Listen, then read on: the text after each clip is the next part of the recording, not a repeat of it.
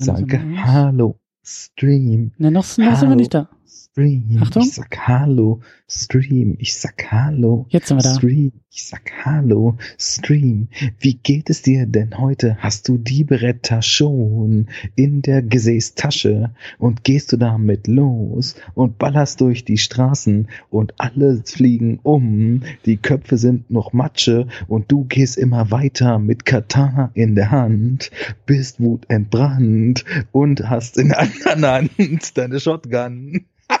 Jetzt, jetzt freestylst du auch noch richtig. Hervorragend. Ja, jetzt, komm, jetzt machen wir Freestyle. Jetzt machen wir Punisher Freestyle. Nee, ich kann nicht freestylen. Ich bin auch zu, zu, zu Wir gepunished. zu Wir spielen uns den, den gepunischten Ball zu. Hm. Du warst mal Special Force, deine Familie ist tot. Du läufst durch die Straßen, siehst nur noch rot. In der rechten Hand Beretta, in der linken die Shotgun, in der anderen ein Stuhlbein. Das passt gut in ein Auge rein.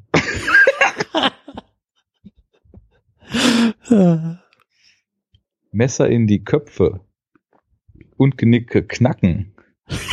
Du trittst dir die Schuhe ab. Da ist noch Gedärm an deinem Hacken. Ist das etwa Niere? Denn die schmeckt Psychos ganz besonders gut. Punisher, dein Name und die Währung, in der du bezahlst, ist Blut. Sehr gut. So, gut, ja. okay, die Rap-Karriere überlasse ich wem anders. Schade eigentlich. ich finde, du solltest zum rappenden Superhelden-Filmgucker werden, Arne. Ja, ich habe auch äh, mal früher ein Pseudonym gehabt, ne? Zusammen mit DJ Plattenatze, ne? Ich war Mike Kotze. das war Hardcore Gangster Rap, sage ich. Das dir. war noch vor DJ Checker. Ja DJ Jacker, das ist ja quasi, das ist ja für die Pillenesser, ne? Und für die für die für die anderen, für die Hipper, für die Hopfer, für die für die Hüpfer, Für die Opfer. Hast du die hüpfenden Opfer oder was? die ordentlich gehopptes äh, IPA trinken die. Immer wenn die dann Mike Kotze gehört haben. Ich laber eine Scheiße. So, hallo Stream, wir sind da, Superhero Unit, los geht's.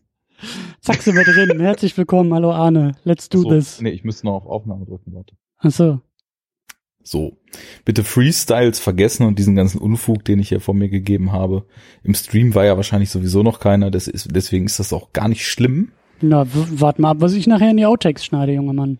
Oh, oh, oh. Ich habe da ja die, die, äh, hier, äh, Dings, die Macht. So ist das heute in der Gesellschaft, ne? Du machst einen Fehltritt, alles ist dokumentiert und das Netz vergisst nicht, wie man uns so schön sagt. Aber dafür sind wir ja da. Wir wollen ja auch dem Netz etwas hinzufügen, was es denn nie wieder vergisst. Ja, das wäre ja sogar mal etwas. Das wäre mal etwas, wenn das Netz es niemals mehr vergessen würde. Niemals nie. Und was Okay. fügen wir dem Netz heute hinzu, damit es das nie wieder vergisst, lieber Arne? Wir fügen dem Netz heute eine neue Ausgabe der Superhero Unit hinzu, in der wir uns für ein Double Feature entschieden haben. Und ein, der erste Teil dieses Double Features ist Punisher von 2004 und der zweite Teil dieses Double Features ist Punisher Warzone von 2008. Wir springen also ziemlich weit nach vorn eigentlich. Ein bisschen. Und wir haben ja auch noch in der Vergangenheit was ausgelassen, denn es gab ja schon einen Punisher von 1989, der genauso heißt wie der von 2004, aber damit eigentlich ja nichts zu tun hat. Es ist kompliziert, aber wir sind in der Kategorie Anti-Held. Das kann man so sagen, ja. Da sind wir definitiv voll und ganz drin. Ja. Und ich glaube, also wir, wir- sind ja ein bisschen selektiv, das muss man ja auch dazu sagen. Wir werden ja auch manchmal gefragt so auf Twitter, ey, warum habt ihr denn hier den einen Film nicht und so? In der Ich Regel hätte ist doch so gern an mit der Besprechung Deutsch gelernt. Das war ein geiler Tweet. Das war ein geiler Ja. Tweet, dass wir Ja, im englischsprachigen Raum gehört werden, damit man die Deutschkenntnisse verbessert. An dieser Stelle schöne Grüße. Gut, dann Äh. sucht sich da jemand mich aus. Ich wollte gerade sagen, herzliche Grüße und herzliches Beileid. Äh, ja. aber nun denn, ähm, wie, in der Regel ist es ja so, dass wir einfach ähm,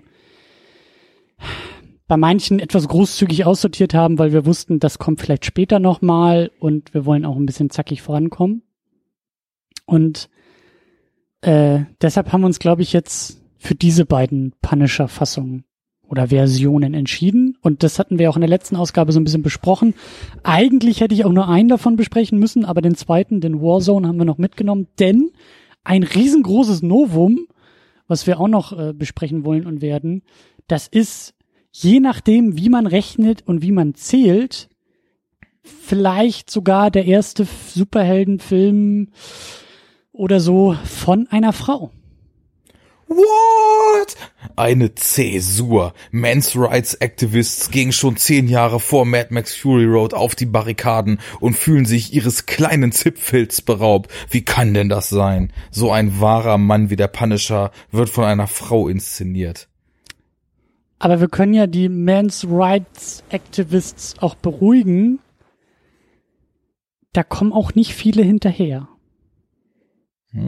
Ich weiß gar nicht, ob ich, ob ich das so gut finde, dass man die Men's Rights Activists, was für Spaß dies auch, ne?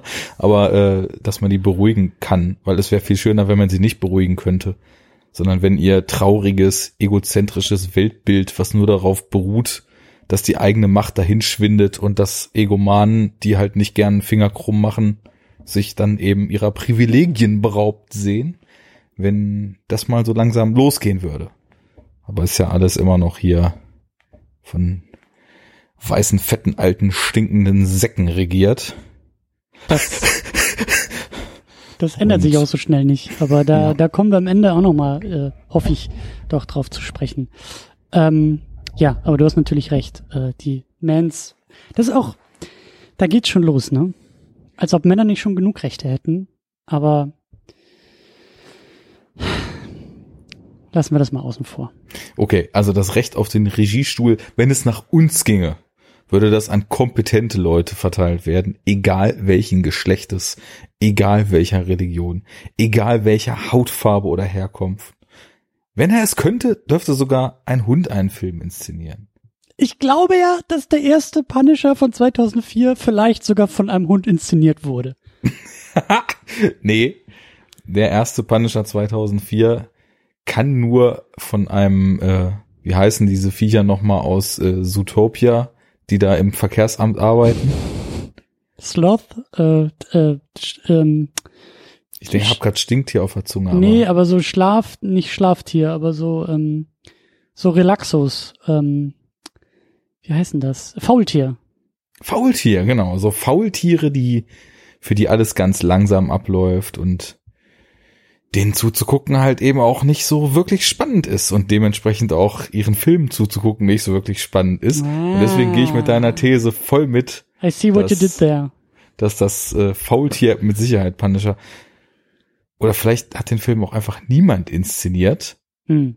sondern es wurde einfach nur eine Kamera aufgestellt und Leute haben gedacht, ich mache jetzt mal was oder nicht und vielleicht war es auch völlig automatisch, der erste automatisch erzeugte Film, also so ein, so ein früher Google-Algorithmus, der halt Bilder selbst erzeugt, zusammenfügt und sagt, das ist jetzt ein Film.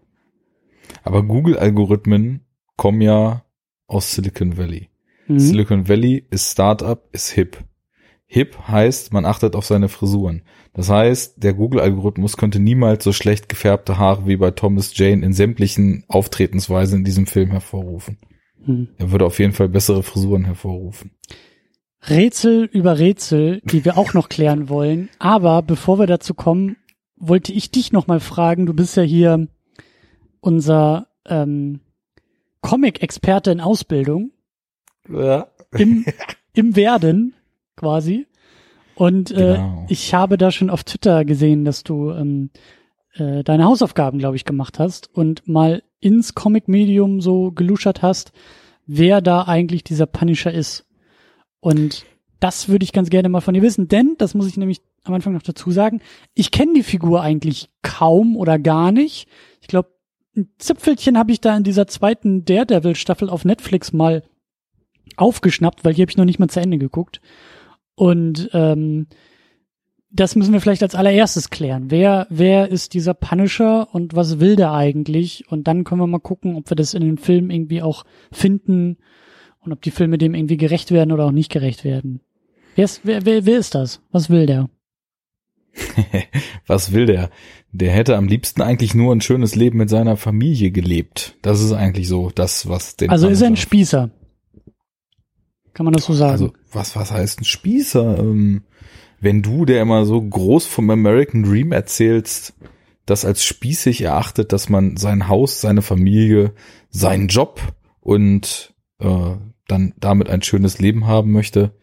Ähm, vielleicht ist er auch einfach Romantiker, wer weiß. Mhm. Aber nach einem Punkt ist er das nicht mehr und das ist nämlich der Punkt, wo und jetzt muss ich dazu sagen, ich bin jetzt nicht ganz an die Basis der Figur gegangen. Ich habe ein bisschen gelesen, ich habe verschiedene Runs angefangen zu lesen, unter anderem das äh, relativ bekannte Buch oder die relativ bekannte Serie, die ich glaube von 88 bis 93 lief, Punisher War Journal. Mhm. Ähm, die hatte ich angefangen und das ist so die Zeit, ähm, also ich habe die, ich habe die Volume One mir schon vor längerem mal zugelegt und äh, wo du noch so maximal so sich über zwei Hefte erstreckende Stories hast, ähm, sage ich mal so, so im, im Standard-Comic-Business. Ne? Es gibt natürlich aus der Zeit auch schon äh, ohne Ende Sachen, die dann längere Geschichten erzählen. Ich meine, äh, das geht ja schon mit den Miniserien wie Watchmen oder den den Sachen, äh, die den Dark Knight Stories, die ja auch irgendwie schon drei vier Jahre früher waren. Das, ich meine zu so die Sachen, die ich kenne und die die längeren Runs, die es da gab. Äh, so eventtechnisch war da immer schon einiges los, aber mittlerweile ist es ja eigentlich absolut gang und gäbe, dass mindestens Stories über vier bis sechs Hefte so ein Volume lang eine ganze Geschichte bilden. Und das war eben noch nicht so der Fall. Das waren eher so kleinere Sachen, wo er dann mal auf den, mal auf den trifft und äh, irgendwie schon am Anfang auch seine Origin so ein bisschen aufgerollt wird wieder und da heißt es halt einfach, er war Soldat und im Krieg Vietnam ähm, und kam dann wieder nach Hause und hatte sein, oh. ein schönes Le Leben geführt und dann ist durch Zufall Kriegsveteran ist er also ja. Ja, genau. Deswegen, da hat er auch diese ganze Kampfausbildung her. Und jetzt, also je nach Interpretation des Stoffes, ist er halt meistens auch irgendwie Special Forces gewesen, also schon einer von denen, die das ein bisschen besser kann, was man da im Krieg so macht. Und ähm, jetzt muss ich mal schauen. Ich finde gerade nicht mehr, von wem es war, aber ähm, ist auch egal. Also die Autoren kann man ja selber nachgucken, wenn man möchte. Punisher War Journal war das.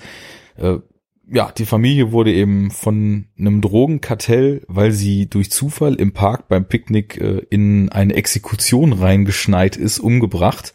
Brutalste Art und Weise. Und er war eben auch dabei, wurde auch durchsiebt, hat's aber überlebt und ähm, hat sich dann der Rache verschworen sozusagen, weil ihm alles genommen wurde und er dann ursprünglich ähm, den Plan hat, die Welt von den Drogenkartellen zu oder die, die Stadt zumindest erstmal von den Drogenkartellen zu reinigen, die für den Tod seiner Familie zu, äh, also verantwortlich sind und ja, dann entwickelt das natürlich eine Eigendynamik und irgendwann sind wir dann so äh, auf, auf Taxi-Driver-Niveau, wash away the scum, the cunts, the dogs, the filth, the shit.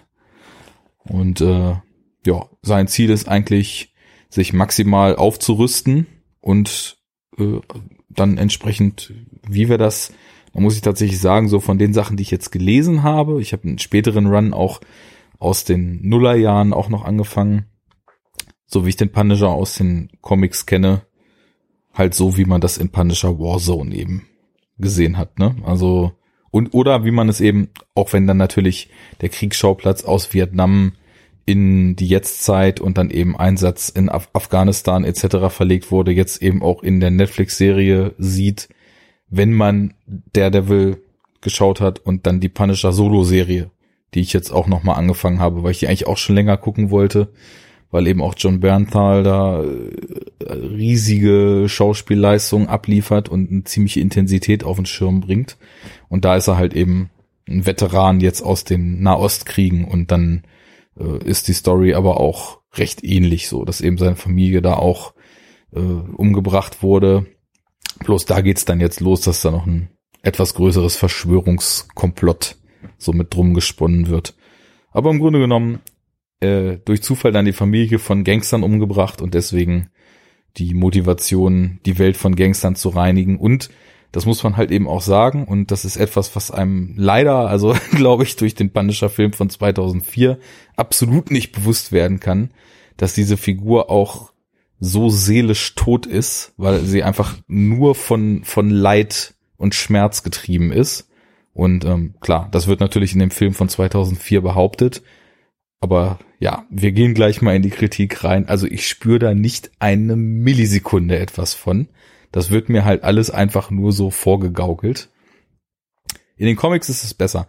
Und da muss man auch zusagen, es gibt äh, zum Beispiel äh, in, in dem, ich glaube, von Garth Ellis ist der Run. Das ist ja ein relativ bekannter Autor, der auch viel Indie-Kram gemacht hat und auch die Preacher-Comics geschrieben hat und so.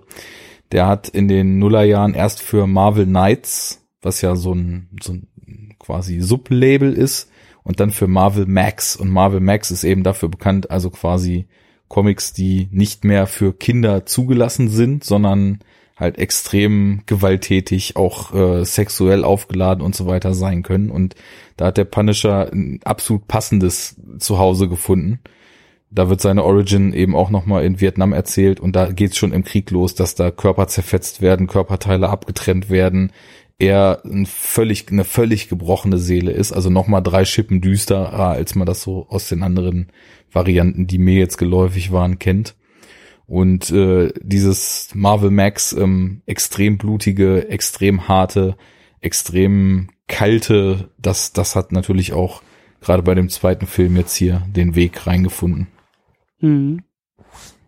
Da sprichst du auch schon eine Menge an, ähm, gerade über die Figur. Ich denke mal, dass wir da am, am Ende auch noch mal äh, auch rückblickend noch mal drüber sprechen sollten. Aber ich möchte auch ganz gerne in die Filme in die Filme reingehen und äh, dabei dann auch so ein paar Fragen zur Figur auch noch weiter klären. Ähm, ja, wir sind 2004 mit diesem ersten dieser beiden äh, Punisher-Filme.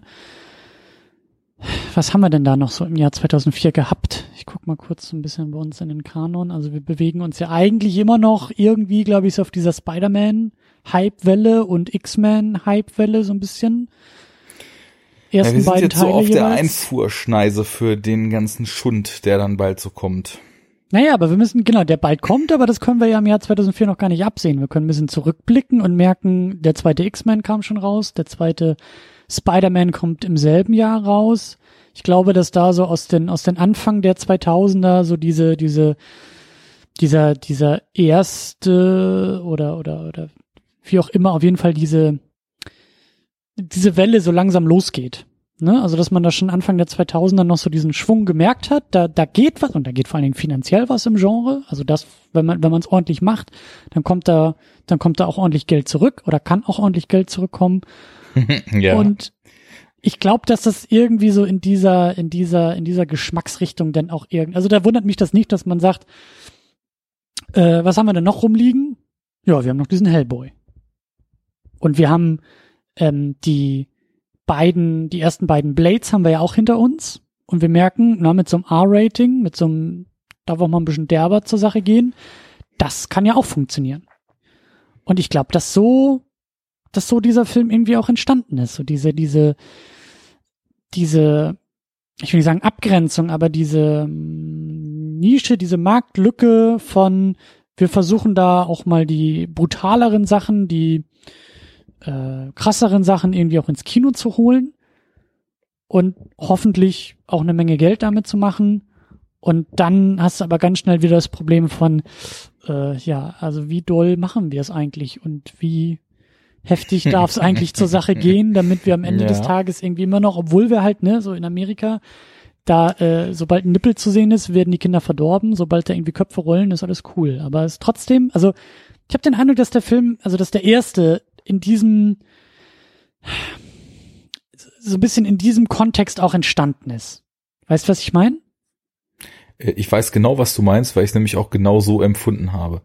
Und äh, das, das geht damit los, dass wir im Grunde genommen auch wieder Musik haben, die sich so in diese fast schon etablierte Formel, wie sie jetzt Spider-Man, wie sie der Daredevil-Film, der ja auch äh, nicht so toll war, wie mhm. sie der Elektra-Film, also diese ganzen ähm, Marvel-Filme, die so nach Spider-Man kamen oder vielleicht sogar schon zeitweise äh, zu, im selben Zyklus produziert wurden, hatten wir ja schon mehrfach gesagt, die haben eben auch versucht, so eine Formel wieder schon zu entwickeln, ohne dass ein MCU drumherum gekleistert wurde, aber so dass eben der Marvel-Film zumindest in so gewissen Charakteristiken in sich ähnlich ist und so ein System aus Filmen entsteht, die man irgendwie miteinander assoziiert und die beim Gucken irgendwie so das gleiche Gefühl erzeugen sollen, mhm. glaube ich zumindest. Und das war ja bei mir zum Beispiel ein Problem bei Daredevil, dass sich nämlich dieses, oh, wir machen hier locker leicht Popcorn und schwingen durch die Straßen von Manhattan, was bei Spider-Man halt super funktioniert hat, weil die Figur eben auch dafür taugt ja. und weil es ein frecher Jugendlicher ist und weil das halt auch als dicker, fetter, unterhaltsamer, leichter Popcorn-Blockbuster angelegt war wo dann schon eher Sam Raimi noch so ein bisschen seine darke Vergangenheit in Spitzen reingesetzt hat, anstatt das Darke aus dem Ursprungsmaterial entfernen zu müssen, um zu dieser Formel zu kommen. Aber dass dieses Darke nämlich in Daredevil und erst recht im Punisher und der Punisher und Daredevil sind auch in den Comics äh, relativ weit miteinander verbandelt. Also das sind jetzt keine Homies oder so, aber treffen halt auch, so wie ich das erlebt habe, immer mal wieder aufeinander und bewegen sich halt auch beide in diesem lokalen New York-Kontext größtenteils. Und, sind und jetzt auch, in der Serie, ne? Also genau, äh, genau. Also macht ja schon Sinn. Da gibt's ja dann äh, genau die die die äh, das Serienuniversum von Marvel jetzt dann eben was auf Netflix entsteht und dann irgendwann wahrscheinlich in den mit Sicherheit ganz wundervoll werdenden Disney Streaming Dienst überführt werden. Und ähm, nee, die Netflix Sachen nicht, die bleiben da. Ja, aber Disney wird es ja für sich selbst weiter produzieren. Das die werden doch nicht bei Netflix weiter produzieren, wenn die ihren eigenen Streaming-Dienst haben, oder? Das glaube ich aber schon. Okay. Also ich meine, das gehört zu haben, dass da die Verträge soweit stehen. Vielleicht stellen sie es ein. Das kann sein. Und vielleicht machen ja. sie dann nochmal was komplett eigenes. Aber so wie ich das verstanden habe, können sie nicht die Serien quasi oder auch nicht die weiteren Staffeln mit der Besetzung, mit den Leuten und so weiter äh, einfach auf die eigene Plattform holen.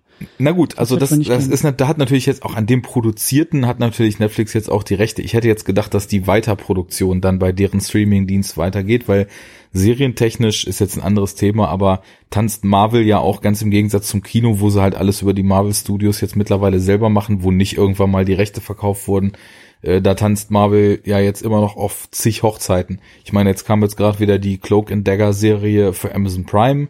Es kam gerade wieder mhm. irgendwie, ich glaube, die oder die Inhu Inhumans Serie ist in der Mache. Ja, die ähm, ist schon ähm, gefloppt.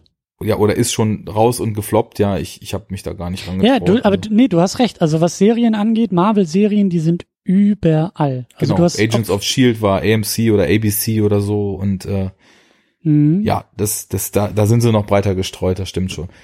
Ist auch egal. Im Netflix-Universum sind, ist, ist es ja eben Elektra, Daredevil, der Punisher, äh, Jessica Jones, Luke Cage und so weiter. Also alles, was so um die Defenders rumgeht und was in diesem New York-Kontext eben passiert.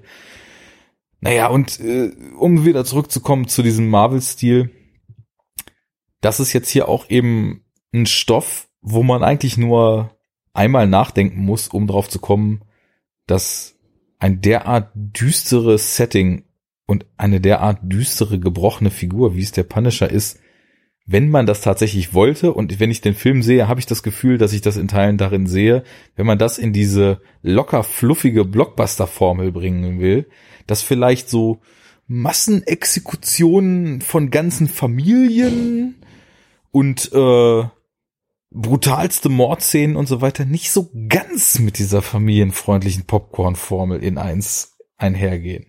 Oder siehst du das anders?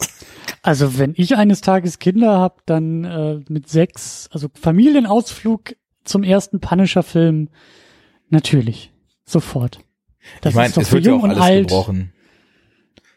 Am Was? Ende ist es ja cool, weil der Totenkopf ja aus brennenden Autos gezeigt wird. Definitiv definitiv. Das ja. ist ja cool. Cool und und er ist ja auch, er ist ja also, da muss man, also er ist ja eigentlich, also man vielleicht, also so, also er will ja, also vielleicht auch ein kleines bisschen ist er auch ein guter, oder? Also da muss man ja auch ein bisschen, weil ne und so für manche und der Junkie in der Nachbarschaft sagt, das hat sie noch nie jemand für mich so eingesetzt vorher und also da ist ja schon eine Menge, Menge, Menge ähm, ähm, vielleicht ein bisschen gut ist oder so. Okay. Also wir eiern so rum. Äh, ich, ich werde da mal ganz konkret. Also wir machen natürlich hier immer zwei Sachen. Zum einen schätzen wir halt ein, inwiefern haben die Filme, die wir hier besprechen, sich überhaupt in dieses Genre einzugliedern, wenn sie das denn tun und äh, was ist überhaupt die, wie ist die Superhelden-Thematik in dem Film umgesetzt und zum anderen, was ja manchmal sogar den deutlich kleineren Teil ausmacht oder bei sehr guten Filmen dann eben im, im Teil dann oder in der Gewichtung ansteigt, was haben wir hier eigentlich für Filme gesehen und was machen mhm. die eigentlich und das mhm. versuchen wir immer so ein bisschen zu kombinieren. Und äh, die Superhelden-Thematik, die werden wir, denke ich mal, am Ende auch wieder reichhaltig diskutieren für mich zählt jetzt erstmal, was haben wir hier eigentlich für Filme gesehen und was machen die eigentlich? Und da kann ich wirklich, also ich kann mich kaum zurückhalten, nicht wie ein wie ein Rant-Roboter loszulegen und die nächsten 60 Minuten nicht mehr aufzuhören. Ich habe den Punisher-Film halt vor Jahren mal gesehen und fand den so ganz okay, das weiß ich noch. Ich habe ja letztes Mal noch gesagt, ach ja, Mensch, hat doch John Travolta und so, kann ja so schlimm nicht sein. Aber Gott, also come on God, answer me.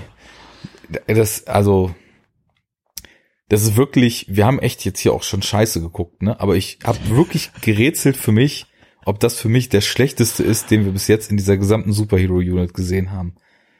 Da passt hinten und vorne gar nichts. Also gar nichts. Ne? Ich habe es ja eben schon angedeutet, diese ultra düstere, düstere Thematik mit solchen Kasper-Szenen zwischendurch und so einem Slapstick-Ton aufgebrochen und dann so so eine so eine ultra harten Nummern wie so ein Squad kommt und exekutiert so eine ganze Familie und das ist alles so mies und so morbide und du fühlst nichts dabei, weil es so stümperhaft und so so emotionslos und so 0815 belanglos runtergekurbelt ist. Also mir ist echt die Spucke weggeblieben. Und ich bin, muss auch ehrlich zugeben, ich bin eingeschlafen bei dem Film und habe, glaube ich, in der Mitte mal so fünf Minuten verpennt. Also irgendwas von diesem Plan mit dieser Affäre, um dann später die, den, den Gangster dazu zu bringen, seine eigene Frau und seinen Kumpel umzubringen.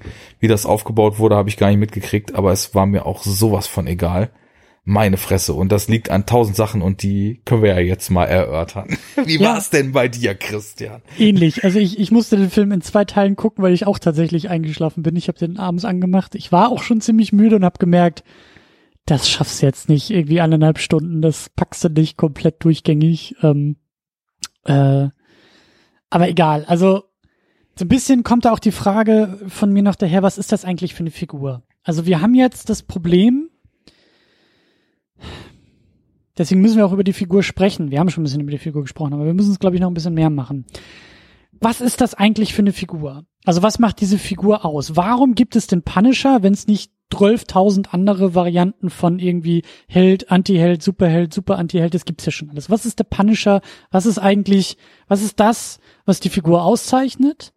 Und meine These ist halt, das kannst, da, da hast du große Schwierigkeiten oder es ist eine große Herausforderung, das irgendwie in Film zu übertragen, weil du ganz schnell, glaube ich, im Bewegtbild und, und in Action-Szenen wirkt es einfach anders, wie du sagst, wenn da komplette Familien niedergemäht werden, wenn du diesen, wie du sagst, eigentlich diesen total so, so habe ich ihn mir eigentlich auch vorgestellt, wenn ich auch so drüber nachgedacht habe. So dieses, eigentlich muss es doch ein total kaputter, kalter, mieser Wichser sein, dem ich doch nicht mal ansatzweise irgendwie Sympathien entgegenbringen will, auf den ich mich ja eigentlich noch nicht mal irgendwie einlassen will und fragen will, naja, aber tut er nicht am Ende des Tages doch was Gutes, wenn er nicht die ganzen blöden äh, Bösewichte und so. Darum muss es ja eigentlich bei der Figur gehen. Also, einerseits dieses, wie soll ich sagen, dieses, dieses ähm, perfide und auch irgendwie dieses ähm, unsympathische, dieses, dieses Abstoßende. Es muss eigentlich eine abstoßende Figur sein. Dann hast du aber wieder das Problem, mhm. naja, wenn das dein Protagonist eines Filmes ist, dann hast du einen ziemlich langweiligen Film, wenn du es knallhart durchziehst. Dann hast du nämlich einen Film, den du nicht sehen willst, weil du nicht mit ansehen willst, wie dieser wie dieses Arschloch 90 Minuten lang sich durch seine eigene Geschichte bewegt. Also musste er ja irgendwas damit machen. Also musste den ja irgendwie wieder für den Zuschauer, sagen wir mal, ich will nicht sagen sympathisch, aber du musst ja irgendwie eine Brücke bauen. So, und dann kommt die Nummer mit der Familie. Oh, seine Familie wurde umgebracht. Da sind bei mir sofort die Alarmglocken angegangen und ich habe gesagt, jo, das kenne ich, das ist Batman. Ne? Das ist ein gleiches Muster. Wir haben, wir haben, was wir auch schon oft besprochen haben, wir haben ja einen Helden, der durch ein Trauma zu dem wird, was auf dem Cover drauf steht. Er ist der Punisher, weil ihm seine Familie weggenommen wurde. So, er hat ja eigentlich ähnlich wie Spider-Man, ähnlich wie Batman, er hat ja diese, er hat ja diese Schuld und diese moralischen Dinge, die er da irgendwie mit sich herumträgt. Ja? Genau. Und das ist völlig richtig. Im Grunde genommen ist die Motivation für Batman und für den Punisher genau die gleiche. Nur Batman ist, wenn man das mal ganz offen und ehrlich sagt, die viel, viel interessantere Figur von beiden, weil in Batman diese Restmoral und ähm, dieses, dieses letzte bisschen mhm. nicht das werden zu wollen, was man mhm. eigentlich hasst, das ist in Batman viel, viel stärker. Und der Punisher ist eigentlich eine relativ stumpfe Figur, weil er nämlich wirklich so ein ganz, ganz klares Schwarz- und Weiß Selbstjustizschema verfolgt. Und ähm, da ist dann das Ganze ist nicht auf so, aus so einer moralischen Sicht interessant, sondern es ist tatsächlich so als Challenge eigentlich für den Leser oder eben Zuschauer interessant, das nämlich zu sehen und sich konsequent und immer wieder dazu zu positionieren und zu fragen, was sehe ich hier eigentlich und kann ich da überhaupt irgendwie noch mitgehen? Das ist jetzt in den düsteren Batman-Interpretationen auch schon etwas, was da mitspielt, aber das ist beim Punisher halt eigentlich omnipräsent. Also du hast wirklich ähm, der Typ ist ein eiskalter Killer. Mhm. Hyper brutal. Also es ist wirklich, äh, ich meine, man hat es ja in Warzone gesehen und das ist so ziemlich, ziemlich genau das adaptiert, was in diesen Marvel Max Comics passiert. Ähm, und dann gibt es, und das finde ich nämlich zum Beispiel in dem Punisher Warzone jetzt hier deutlich besser umgesetzt als in dem Punisher von 2004, dann gibt es so kurze Momente, die die Erinnerung an die Menschlichkeit, die er mal in sich hatte, heraufbeschwören. Wie zum Beispiel der Kontakt in Warzone mit der mit den hinterbliebenen Familie von dem FBI-Agenten, den er aus Versehen während einer dieser und so muss man es nennen Mordarien an Gangstern halt mitgetötet hat, weil der da verdeckter Ermittler war. Und ähm, das kann schon auf jeden Fall auch so eine emotionale Tragweite entfalten, was es für mich auch teilweise tut. Ähm, aber in, in dem Punisher 2004, und das hast du eben ganz schön beschrieben, da demontiert man das, was die Figur eigentlich ist, komplett. Unbeabsichtigt aber meiner Meinung nach, weil man nämlich einen Film machen will, für, in dem für diese Figur, die der Punisher eigentlich ist, überhaupt kein Platz ist. Und deswegen versucht man so eine pervertierte, also, und das klingt jetzt total schräg, aber zum positiven pervertierte Version des Punishers. Weil das, was man da sieht, so eine Figur, die eigentlich relatable ist und so weiter, äh, nee, das, das ist der halt eigentlich nicht. Ja. Der ist eigentlich, wie du sagst, das eiskalte Arschloch, das, es ist ein Mörder und das kann man auch nicht anders sagen, ein absoluter Massenmörder. Und die Dimensionen, die werden ja auch in Warzone was wie so eine komplett überzeichnete Szene wirkt, aber wenn man wahrscheinlich alle Comics aufsummiert, in denen er gewütet hat, kommt das wahrscheinlich hin, dass so eine komplette Etage voll Mordakten mit allem, was, was er eben so verbrochen hat, dann da eben am Start ist. Und ja, es ist halt eigentlich äh, nur so dieses, dieses Gedankenexperiment der dauerhaften Selbstjustiz. Und er, es steht auch gar nicht zur Debatte, ob er weitergehen soll, als andere Superhelden das gehen, beziehungsweise andere Superhelden in dem Satz würde er mitschwingen, dass er ein Superheld ist, aber von Superheld hat das halt gar nichts. Das hat halt was von eiskaltem Rächer, Rächer der nach einem durchkalkulierten Schema und völlig kompromisslos jeden, der ein gewisses Maß an Kriminalität überschritten hat, einfach nur niedermäht und auf brutalste Weise äh, aus dem Leben befördert. So und ich, ja. ich habe da, ich habe da auch noch eine gute Ergänzung, äh, was mir nämlich spontan eingefallen ist, äh, weil, weil wir mit dem Vergleich zu Batman äh, gearbeitet haben. Es gibt ja diese Five Stages of Grieving in der Psychologie. Ja. ja. Da kenne ich mich jetzt auch nicht besonders aus, weil ich kein Psychologe bin, aber ich habe von diesem Modell halt auch schon mal gehört. Und wenn man sich das mal so anschaut, würde ich sagen, dass Batman und, also Bruce Wayne und hier Frank Castle, der Punisher, dass die, also die, beide haben dieses traumatische Erlebnis, aber Bruce Wayne ist schon weiter in diesem Prozess des Trauerns. Und Frank Castle, also es gibt halt Denial, Anger, Bargaining, Depression, das sind so die ersten vier Schritte. Und ich glaube, Frank Castle ist irgendwo noch zwischen Anger und Depression und vielleicht auch noch Bargaining unterwegs. Also der will, der ist einfach nur wütend und depressiv. Und daraus entsteht halt sein Punisher. Und bei Batman ist ja eher so das Prinzip, also eine gewisse Akzeptanz, würde ich sagen, ist ja auch schon dabei, dass er halt dieses Transformative einfach hat. Ne? Wie du sagst, er hat seine Grenze, er sagt, ich will nicht das werden, was ich bekämpfen will, ich will nicht selber töten. Ähm, und, und, und ich, ich will ein Symbol der Hoffnung irgendwie ja auch sein. Ich will halt, dass etwas Gutes aus meiner Trauer und aus meinem Erlebnis irgendwie entstehen kann und das, da, und daran arbeite ich aktiv.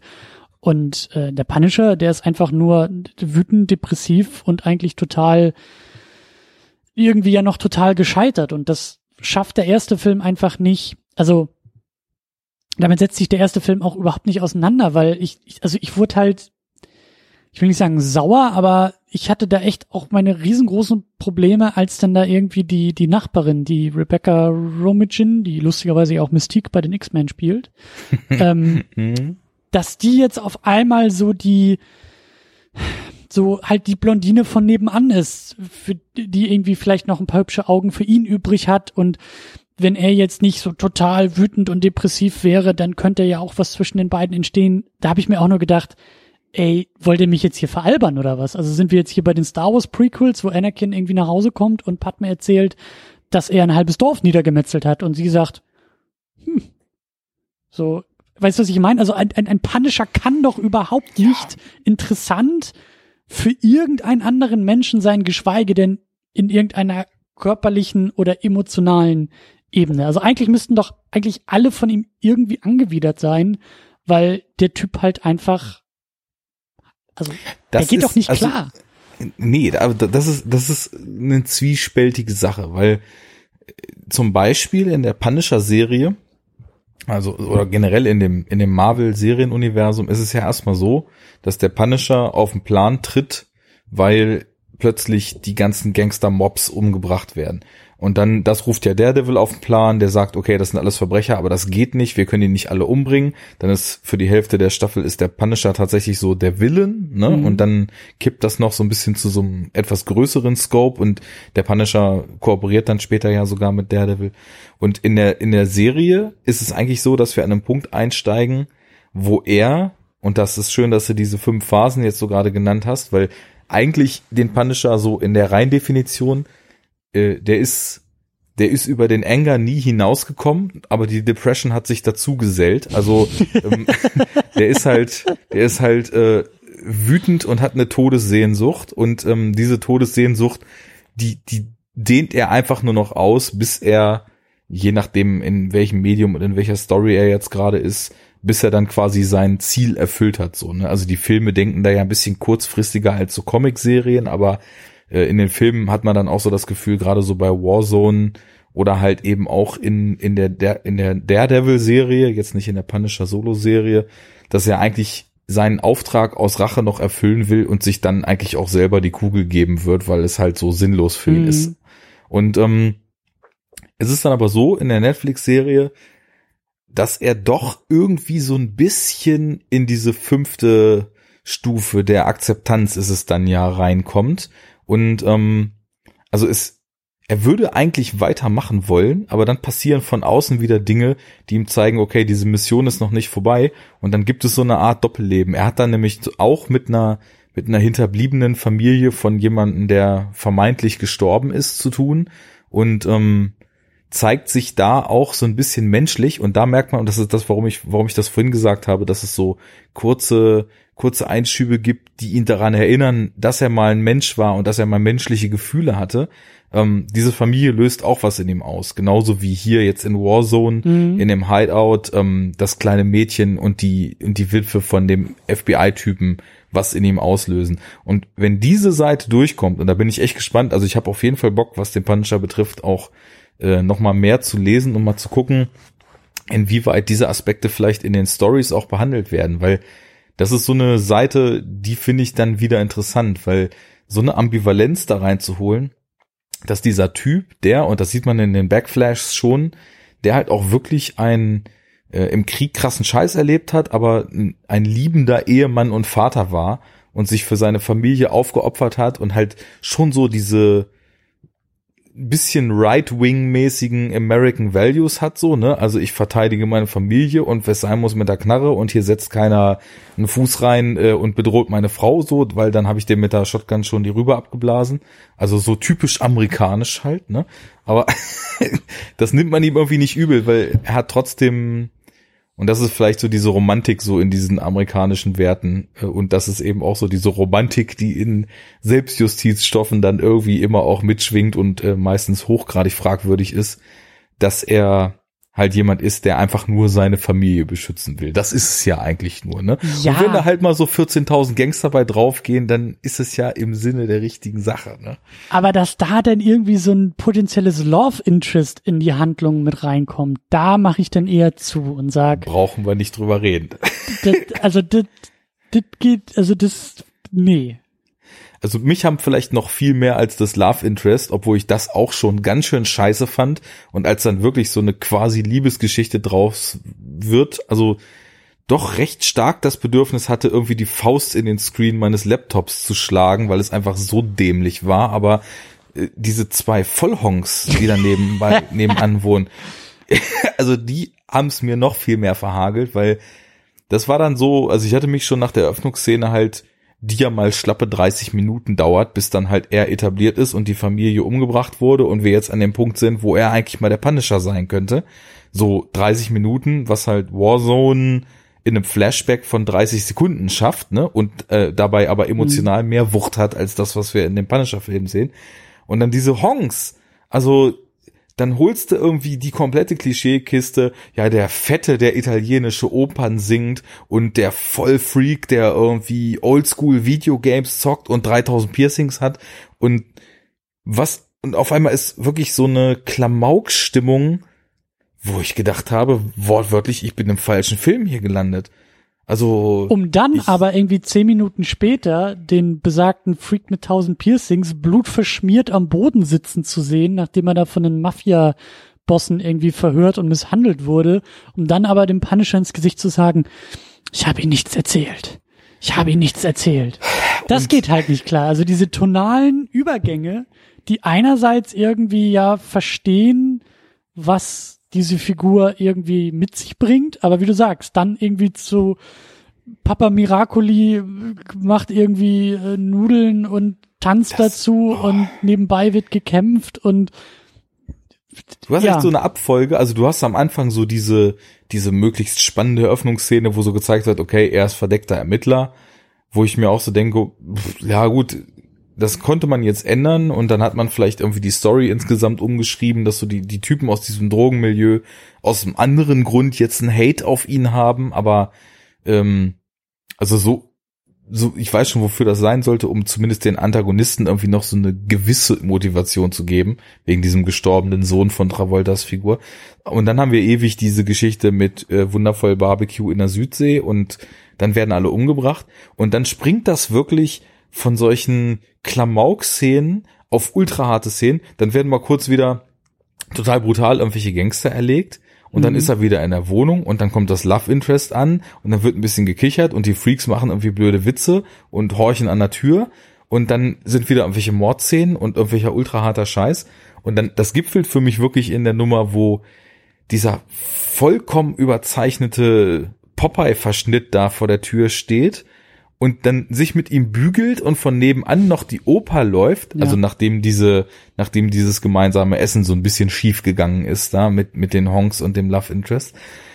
Und dann läuft die Oper und dann ist so eine Keilerei, wo du das Gefühl hast, da würden echt nur noch so Boing-Sounds fehlen. So, so wie äh, bei den Adam West Batman, dann fehlt noch so ein Pow. Ganz genau, so Pow und Swoosh und Oink. Und fünf Minuten später haben wir die Szene eben, die du beschrieben hast, wo irgendwelche sadistischen Gangster dem Typen mit der Zange die Piercings rausreißen, um ihn zu foltern. Und also da war für mich einfach völlig Ende. Ich, ich habe gar nichts mehr davon gekauft und war nur noch wütend und nichts passte davon. Und dazu kommt ja auch noch, und das ist eben, das ist so eine rein filmische Sache, das Ding ist so sterbend langweilig. Also du hast halt diese total vollkommen irrsinnigen tonalen Wechsel, die, die, also keinerlei Konsistenz und keinerlei Gefühl für diesen Film überhaupt zulassen. Und dann ist das ja, der Film ist ja von jemandem inszeniert, der vorher nur Drehbücher geschrieben hat. Und ich habe mich echt äh, sehr stark an die wenigen regelrecht unerträglichen Regieversuche von Stephen King erinnert gefühlt. Mhm. Weil Stephen King war ja irgendwann auch mal der Meinung, man kann seine eigenen Bücher viel besser, äh, er könnte er viel besser äh, selbst verfilmen, weil äh, Kubricks Shining ja totaler Mist ist. Und dann hat er nämlich von Shining irgendwie so eine acht Stunden lange Miniserie gedreht. Really? Ja. Und es ist einfach unerträglich, weil der, der, der Typ halt keinerlei Gefühl dafür hat, wie ein Film funktioniert, sondern, mhm. also ich meine, gut, der andere Autor, der jetzt hier sein Regiedebüt mit Punisher hat, der hat wenigstens Drehbücher geschrieben und nicht nur Bücher, aber du merkst so richtig, dass der keinerlei Gespür dafür hat, wie filmische Szenen aufbauten, funktionieren können, dass der keinerlei Gespür für Kameraeinstellungen oder für Kamerafahrten hat, das ist alles so, also wenn ich mir jetzt ein Lehrbuch durchlese, so geht Regie und so filmt man Szenen so, dass man erkennen kann, was da passiert und so macht man eine Dramaturgie. Gut, ich würde trotzdem diese tonalen Wechsel da nicht einbauen, aber so, also jede jede Kameraeinstellung ist die erste, die einem einfällt, so die die sichere, wo man auch sehen kann, was passiert. Und äh, der Score ist immer so genau so, dass man so, jetzt haben wir ja hier Drama, da brauchen wir mal einen dramatischen Score. Aber dass das aus sich selbst herauskommen muss und dass man das dann nicht nachträglich aufflanschen kann, das versteht der Mensch irgendwie nicht. Und ja, du, du hast eigentlich 50 Prozent des Films stehen Menschen völlig unspektakulär gefilmt in Räumen und erzählen sich irgendwas oder schreien sich an. Und ich konnte bis Ende irgendwie nicht sagen, ja, was soll mich das jetzt hier interessieren? Das, also, hm es ist so ein Film, der so schlecht ist, also mir fällt das manchmal richtig schwer festzumachen, was daran so mies ist bei Filmen, die ich unfassbar schlecht finde, ohne mit ihnen ein ideologisches Problem oder so zu haben, ne? Weil es, es ist so vielleicht für mich die mieseste Art von Film, wenn ich den sehe und da tut sich einfach gar nichts. Ich kann mich nicht mal richtig darüber aufregen, obwohl ich das gerade tue. Ja, aber das geht, das, das geht noch besser. Also man ja, merkt, ja. dass es dir eigentlich irgendwie auch zu egal ist, um da genau, jetzt Energie es reinzustecken. Ist mir von vorn bis hinten vollkommen egal. Also ich finde auch Thomas Jane fürchterlich als Punisher. Also wenn ich mir den, auch den, den, äh, wie hieß er, Ray Stevenson, der in dem Warzone den Punisher spielt, mhm. oder eben, heißt er denn Berntal oder spricht man das als TH aus? John Berntal. Bernthal. Ich denke John mal, Bernthal. Ich, ich denke mal letzteres. Okay. Also John Bernthal aus Wer? Middle Fritham, Lord Wordsworth Haven und Lady Witherspoon reiten auf ihrem Pferd durch die Bronx. Denk dran, wir sind doch dazu da, dass Leute Deutsch lernen. Also musst du auch ein bisschen. ja, also zumindest rasiert der alles weg als Punisher. Das kann man nicht anders sagen. Das ist äh, einmal die Gewaltfräse ab, Nassrasur und dann 100% Alkohol, Rasierwasser hinten drauf, damit es schön brennt. Und Thomas Jane ist halt einfach so ein glatter Typ, der sich so durch den Film schnarcht. Also mhm. ich, ich finde den nicht bedrohlich als Punisher. Ich kaufe dem nicht eine Sekunde irgendeine Form von Trauer oder Zerbrochenheit ab. Ich glaube dem nicht, dass der irgendwelche Emotionen für das Love Interest empfindet und jegliche emotionalen oder charakterlichen Beats, die da eingebaut sind, laufen, wenn es sie denn gäbe, auch völlig an mir vorbei. Also der ist da, er ist anwesend in seinem Film und das war's dann aber auch. Während also äh, der Stevenson mit seiner stoischen, harten, abgeklärten Art mich sofort hatte mhm. und wie gesagt der Burnthal auch ähm, einfach eine Präsenz hat. Und du denkst halt auch bei Bernthal so, weil du ihn bei Daredevil eben eigentlich nur in dieser ultra bösen, ultra harten Variante siehst, denkst du, ah, vielleicht ist die Darstellung auch ein bisschen einseitig, aber in der Serie sieht man dann eben halt auch so Flashbacks und so weiter. Und da wirkt er auf einmal wie, obwohl der ja echt gefährlich aussieht, ne? Also ich würde mit dieser anrasierten Army-Frisur und so, ich, das wäre so ein, also da schon, am besten schon 250 Meter vor Blickkontakt die Straßenseite wechseln Typ. Und äh, trotzdem ist er dann auf einmal super sympathisch so in den Szenen mit seiner Familie, ne? Und man denkt so, Mensch, da kommt ja richtig so eine liebende Wärme rüber und mhm. genauso jetzt bei dem Ray Stevenson in Warzone, ähm, diese kurzen Momente, wo ihn so die, die eigene Menschlichkeit aus der Vergangenheit einholt, das, er macht da ganz wenig, aber ich, also weil es halt auch viel besser inszeniert ist als in dem 2004er Film, meiner Meinung nach, ähm, catcht mich das halt direkt. Und da ist so ein, so ein minimales Spiel, was einen ziemlich starken Effekt hat. Und Thomas Jane so, ich meine, ich kenne ihn jetzt auch sonst, glaube ich, nur aus The Expanse, wovon ich die erste Staffel gesehen habe.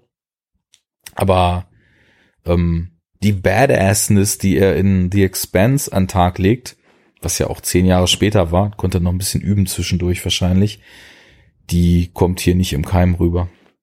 So, jetzt sag du auch mal was, ich rede schon wieder die ganze Zeit. Ja, ich, ich höre dir zu und ich, ich höre da auch so ein bisschen raus oder, oder frage mich auch, ob wir so ein bisschen den, den Bogen auch zum zweiten schlagen wollen und damit den ersten ein bisschen abschließen, weil für mich fühlt sich der erste Film falsch an. Ja. Das ist so ein, so ein Fazit.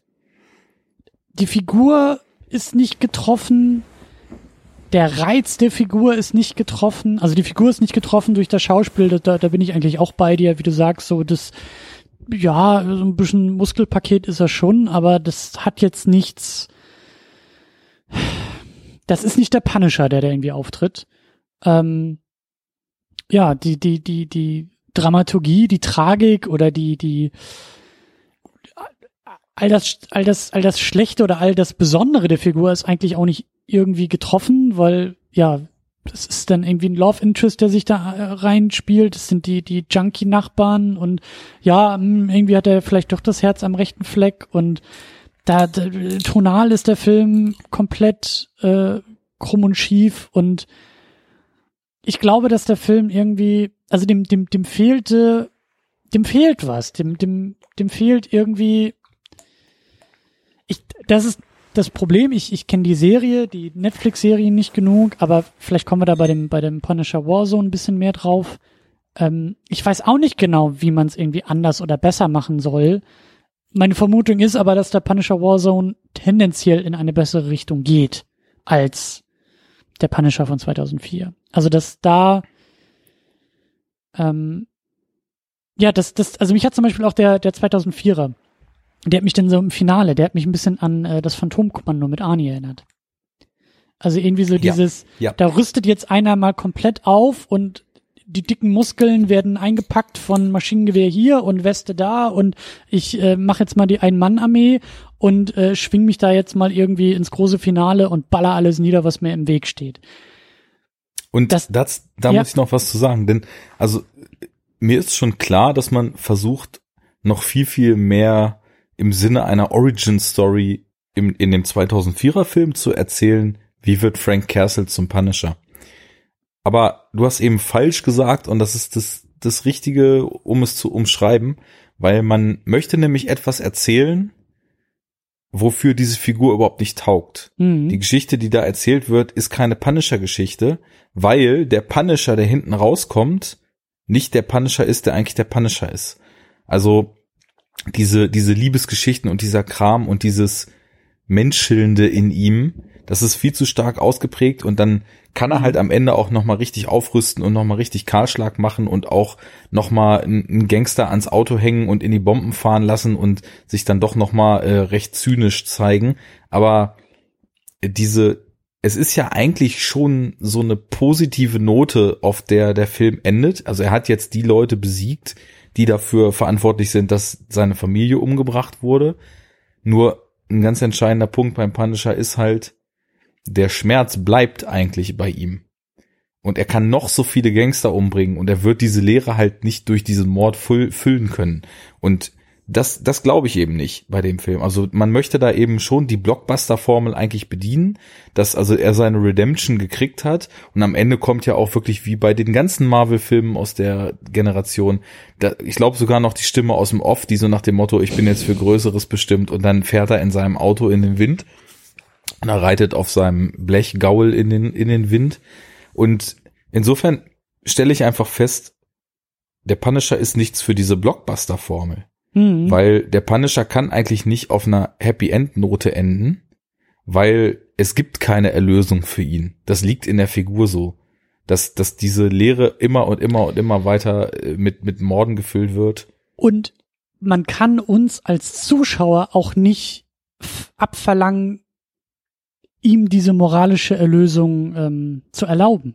Das passt ja auch nicht. Weißt du, das, das ist auch so das Ding, weil dann untergräbst du eigentlich wieder die Figur. Dann machst du wieder aus dem Punisher Batman, wo man sagt, ja gut, Batman hat so sein, Bruce Wayne hat so sein Trauma, aber er tötet nicht und er sperrt die Bösewichte ein und, aber das, dem, dem Punisher muss man eigentlich moralisch immer wieder gegenüberstehen und sich ekeln.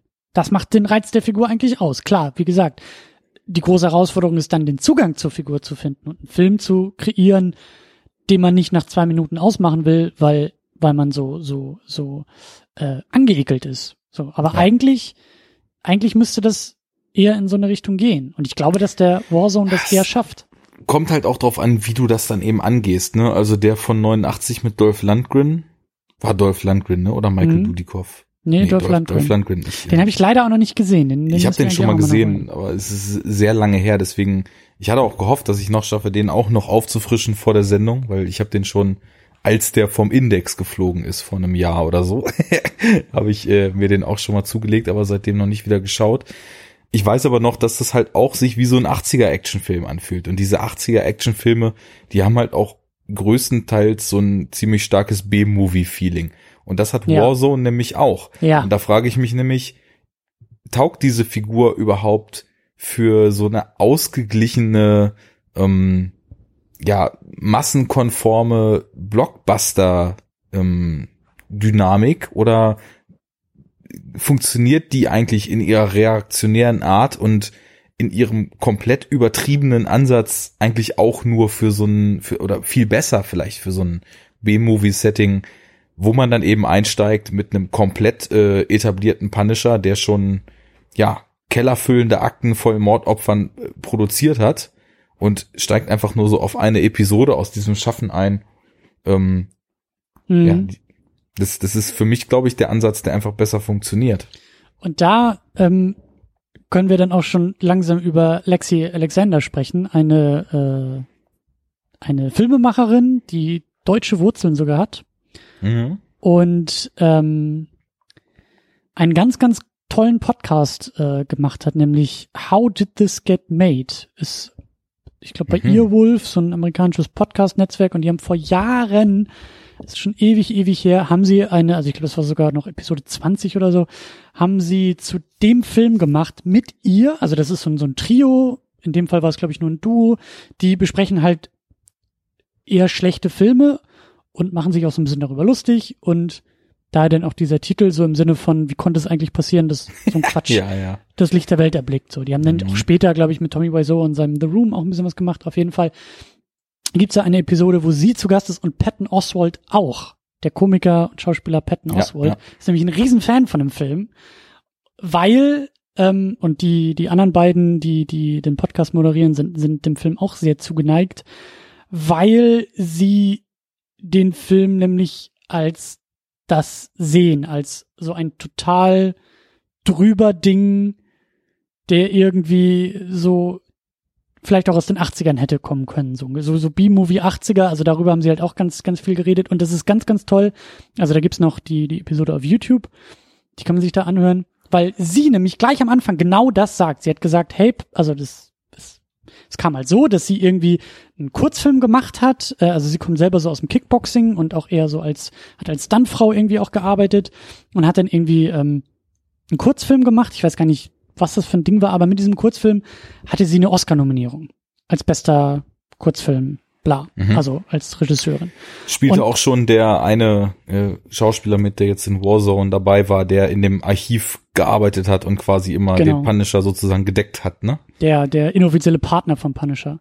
Und als sie dann halt, ähm, also sie, sie hat dann auch, also das ist ein sehr, sehr guter Podcast, weil selten Filmschaffende so offen auch darüber reden, über Filme, die sie gemacht haben. Und sie hat auch gesagt, sie wollte den Film gar nicht machen. Das war jetzt nicht so, dass sie ein riesen Punisher-Fan war und deswegen unbedingt, sondern äh, die hatten wohl auch schon jemanden am Start. Der war dann wohl aber doch ein bisschen zu teuer. Und dann sind sie auf sie zugegangen und dann, weil sie dann auch so ein bisschen wohl auf ihren Agenten gehört hat und sich dachte, ja doch, ich kann da was draus machen, hat sie sich dann dazu entschieden, das Ding zu machen und hat sich dann halt in diese ganze Punisher-Sache so eingearbeitet und eingelesen und hat sich mit den Comics auseinandergesetzt und dann hat sie halt gesagt, dass ihr halt gleich aufgefallen ist in den Comics, dass das halt total alberner, drüberner Scheiß im Grunde genommen ist. Also, dass halt eben nicht so wie der erste Film oder der, der 2004er in irgendeiner Fassung ernst zu nehmen, sondern dieses drübere halt auch zu zelebrieren. Das war dann auch ihr Ansatz. So, das und das das das tut der Film ja auch. Also der der nimmt da ja gar nichts irgendwie vorweg, sondern der zelebriert also gerade die Gewalt ja in allen Ecken und Enden. Und ich glaube auch, also da sind so Sachen dabei, ich glaube irgendwie die erste halbe Stunde redet der Punisher auch überhaupt nicht. Also es Mhm. dauert irgendwie 20 Minuten oder so, bis er das erste Mal was sagt. Dann haben die halt zum Beispiel auch in einem Podcast rumgescherzt, aber halten so, so eher so scherzhaft so, ja, und so insgesamt hat er, glaube ich, auch nur eine Seite Skript zu lesen. Und sie meinte so auch dann so scherzhaft, aber bestätigend so, ja, so ungefähr stimmt das auch. Also der Punisher redet auch nicht viel in diesem Film. Ja. Und aber das ist auch äh, nicht verkehrt so, weil ich meine, du, du hast dann zwar natürlich in Comics, da hast ja auch immer diese inneren Monologe viel, viel mehr, als das jetzt in einem Film dann so dargestellt ist. Aber ich meine, auch die moderne Punisher-Interpretation redet nicht viel. Also in den Netflix-Serien, ne? Der ist halt sehr grummelig, sehr ruhig, dauerhaft pisst, weil halt auch innerlich zerfressen, ne? Und ähm, hat auch nicht so groß das Bedürfnis, weder sich der Welt mitzuteilen, als auch sich mit irgendwem anzufreunden oder freiwillig mit irgendwem gar äh, gemeinsame Sache zu machen. So ist halt ein Alleingänger, der will sein durch, Ding durchziehen und ähm, ja, bevor irgendwie ein One-Liner dem Gangster noch entgegenwirft und vielleicht noch riskiert, dann äh, in der Zeit erschossen zu werden, macht halt kurzen Prozess, ne? Und das ist aber eigentlich ganz schön getroffen. Und ich meine, ich kenne jetzt diesen Podcast nicht, es klingt echt schon interessant, werde ich mir dann auch nochmal anhören. Aber ähm, auf der Disc, die ich habe, da sind ganz schöne Making-ofs und so weiter drauf. Also nicht so reine Promo-Features, sondern wirklich Mhm. so kurze, gut produzierte Features, die auch äh, aus der Vorbereitung, wie Ray Stevenson irgendwie Waffen- und Martial Arts Training gemacht hat und äh, mit ihr über die Entwicklung des Films, Interviews, was sie da so für einen Ansatz hatte. Und da hat sie auch ähnliche Sachen erzählt, wie das, was du jetzt gerade sagtest.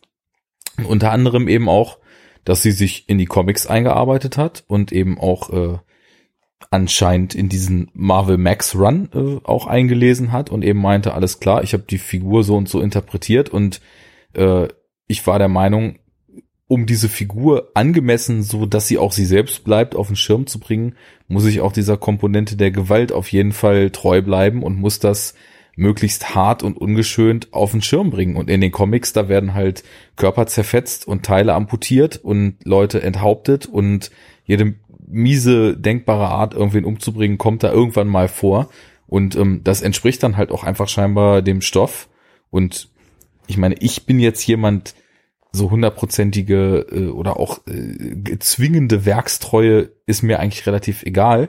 Aber ich merke hier, dass diese Werkstreue halt irgendwie auch mit der Figur und dem, dem Mhm. eigentlichen Charakter dieser Figur auch verknüpft ist. Und insofern hat sie da halt auch eben den richtigen Weg gewählt. Und aber auch dieses Drübere, zum Beispiel, ähm, wir haben ja von Dominic West den Main Villain, der dann später zu Jigsaw wird, gespielt, der ja auch der voll in eine am Rad Fass, dreht. der, nee, was war das? Eine, eine, eine, eine Glasschredderanlage fällt. genau, in eine halt auch so- Glasmalanlage. ja. Also an, an wirklich äh, unfassbar gewalttätigen an Einfällen mangels dem Film definitiv nicht, das muss man sagen. Und ähm, die, die Trockenheit, mit der sie präsentiert werden, ist aber schon wieder so trocken und so unkommentiert, dass man's, äh, dass es irgendwas Absurdes kriegt dadurch und dann teilweise Ja. eben auch so eine, ich mag das Wort trashig nicht, weil das so abwertend ist. Ich meine das total positiv, aber so eine überzeichnet, absurd, äh, vergnügliche ja, ver ver vergnüglichen Charakter dadurch, ne? Und, und das, das ist, das ist eher, also ich glaube, da, da bewegen wir uns eher auf, auf einen, auf, auf den Schlüssel zu, auf, auf das, was Punisher Warzone richtiger macht, als The Punisher falscher macht. Nämlich dieses Trash ist ja auch ein ganz schwieriger Begriff, aber ich habe das Gefühl, du kannst beide Filme irgendwie mit dem Phantomkommando so ein bisschen zusammenführen und sagen, da gibt's vielleicht so ein, so ein gemeinsames Gefühl, was eben in Phantomkommando drinsteckt. Der Punisher von 2004 hat sich das Finale vom Phantomkommando geschnappt, ohne natürlich ein Arnie irgendwie dabei zu haben, aber so diese Ernsthaftigkeit hat der sich zu Herzen genommen. Und Punisher Warzone hat die Eröffnung sich zu Herzen genommen, wo Arnie als, als äh, äh, baumfällender Förster irgendwie mit äh, Flanellhemd durch den Wald schreitet und mit seiner kleinen Tochter irgendwie Rehe streichelt und Eis essen geht. So. Also. Aber nicht nur. Also auch, das, klar, das stimmt auf jeden Fall. Also die, die, die irre lachenden Villains und diese ganze Überzeichnung, das ist, äh, also vielleicht sind da sogar dann eben andere 80er Action dann noch ein besseres Beispiel für, aber so dieses schrille, überzeichnete, so, so Villains, die also ein Hauptteil ihrer Zeit damit beschäftigt sind, im Kreis zu stehen und vollkommen irre zu lachen, wenn irgendwer gerade umgebracht wird oder so, ne? Also, mhm.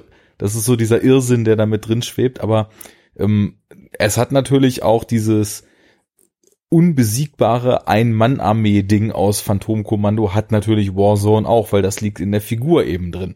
Und, genau. Ähm, aber es halt ignoriert halt, es ignoriert dieses Trübere halt nicht. Nee, genau. So. Und ich finde, das ist, das ist auch, das ist ja immer auch so, so eine Gratwanderung in diesem Comic oder in diesem Superhelden-Genre. Da steckt ja, also das, das sage ich ja auch als jemand, der, der sich ja gerne mit solchen Sachen auseinandersetzt und mit solchen Figuren auseinandersetzt und auch, ne? Aber das ist auch schon alles extrem dummes Zeug. Also, ja, Superman, der sein Schlüpper irgendwie über dem Kostüm trägt und irgendwie stark ist und durch die Gegend fliegen kann und Laserstrahlen aus seinen Augen schießen, das darf man halt auch nicht vergessen. Also die Gratwanderung besteht halt immer darin, die Sachen ernst genug zu nehmen, vielleicht manchmal auch sehr, sehr ernst zu nehmen, wenn wir dann nachher bei den Nolan Batman-Dingern äh, ankommen, aber irgendwie auch nicht zu ernst zu nehmen oder zumindest dieses Potenzial. Das Potenzial steckt in jeder Comicfigur in jedem Comic-Superhelden, dass da was Ernstes drin ist, aber auch was sehr Albernes drin ist. Und ich hatte das Gefühl, dass der, der 2004er sich vielleicht ein Tick zu sehr für die Ernsthaftigkeit entschieden hat und damit auch so ein Ungleichgewicht und damit auch irgendwie dieses falsche, ähm, dieses falsche Ergebnis produziert hat. Und der Warzone, ich finde den jetzt auch nicht, also ich würde auch sagen, dass der tendenziell besser ist. Ich, mir hat er jetzt auch nicht wahnsinnig gut gefallen, aber er macht da schon ein paar Sachen richtiger und unter anderem ist es in meinen Augen eben auch dieses, die andere Seite dieses Potenzials halt irgendwie auch ein bisschen mitzunehmen und dann auch ein bisschen mehr Spaß zu haben in dieser Absurdität dieser Ein-Mann-Armee, dieser total exzessiven Gewalt und, und damit auch mit dem Augenzwinkern da so ein bisschen durch die Gegend zu laufen. Das ist so mein Eindruck. Ja, also ich fand den schon ziemlich cool weil er einfach ähm, in, sein, in dem Gesamtbild viel, viel stimmiger war und äh, auch auf der, aufgrund der Sachen, die du eben gerade ausgeführt hast. Also du hast die Ernsthaftigkeit, die der Punisher in sich hat, da auf jeden Fall auch mit drin. Und beim Punisher würde ich sogar noch ein bisschen gegen argumentieren, dass dieses dummes Zeug, was das sonst tatsächlich auch alles oft ist, aber ähm, dass gerade so der äh, Garth Ennis, der dann den Punisher auch wirklich von, ich glaube, 2000 an bis 2007 oder 8 ziemlich geprägt hat mit diesen Marvel Knights und Marvel Max Run, dass der, ähm, sogar habe ich auch im Vorwort gelesen zu dem äh, Volume One Collection von dieser Marvel Max äh, Reihe, gesagt hat, dass er den Punisher eigentlich immer total unpassend fand, wenn wirklich irgendwelche richtigen Comic-Figuren so aus diesem Superhelden-Universum mhm. da irgendwo mit aufgetaucht sind. Und deswegen in seinem Run diese ganze übernatürliche Superhelden-Variante mehr oder weniger komplett rausgestrichen hat und den, den Punisher zu einem einfach ultra zynischen Crime-Fighter gemacht hat. Also das ist, das könnte im Grunde genommen, das müsste jetzt nicht bei einem Superhelden-Verlag rauskommen, das könnte auch mhm. einfach als ähm, noiresker Action-Comic laufen, ne? Da, da ist mit Superkräften und so weiter, ist Mhm. da gar nichts mehr am Start. Das ist Das ein, macht's ein, auch, das macht's auch schwer, sich vorzustellen, wenn in der gleichen Stadt ein Spider-Man durch die Gegend schwingt ja, und genau. irgendwie Teenager-Probleme mit Mary Jane hat, äh, ein Tor aus, aus, aus, aus dem Weltall per Regenbogenbrücke landet und die Welt rettet und dazwischen ist dann der Punisher unterwegs, der irgendwie, äh, ja, komplette Häuser niedermäht. Also das, Deswegen Ja. trifft er ja auch wenn, also zumindest so in den modernen Interpretationen jetzt dann auch viel auf so kleinere Superhelden, die noch ziemlich down to earth sind, wie den Daredevil zum Beispiel. ja, ja. dem das dann übel aufstößt, dass da jemand einfach Vigilanti spielt, obwohl er selbst eben auch als Vigilanti bezeichnet wird. Und ähm, das sind so Konflikte, die funktionieren dann doch auf Augenhöhe. Was willst du einen, einen Tor mit seinem Hammer dem Punisher gegenüberstellen? Da kann der Punisher irgendwie auch noch 20 Magazine leer ballern, es prallt sowieso alles ab und also da, da kommt nichts, was irgendwie erzählenswert ist hin- hinten bei raus, ne? Und ähm, deswegen, also auf der einen Seite dieser Quatsch, der ist da schon relativ weit rausgenommen.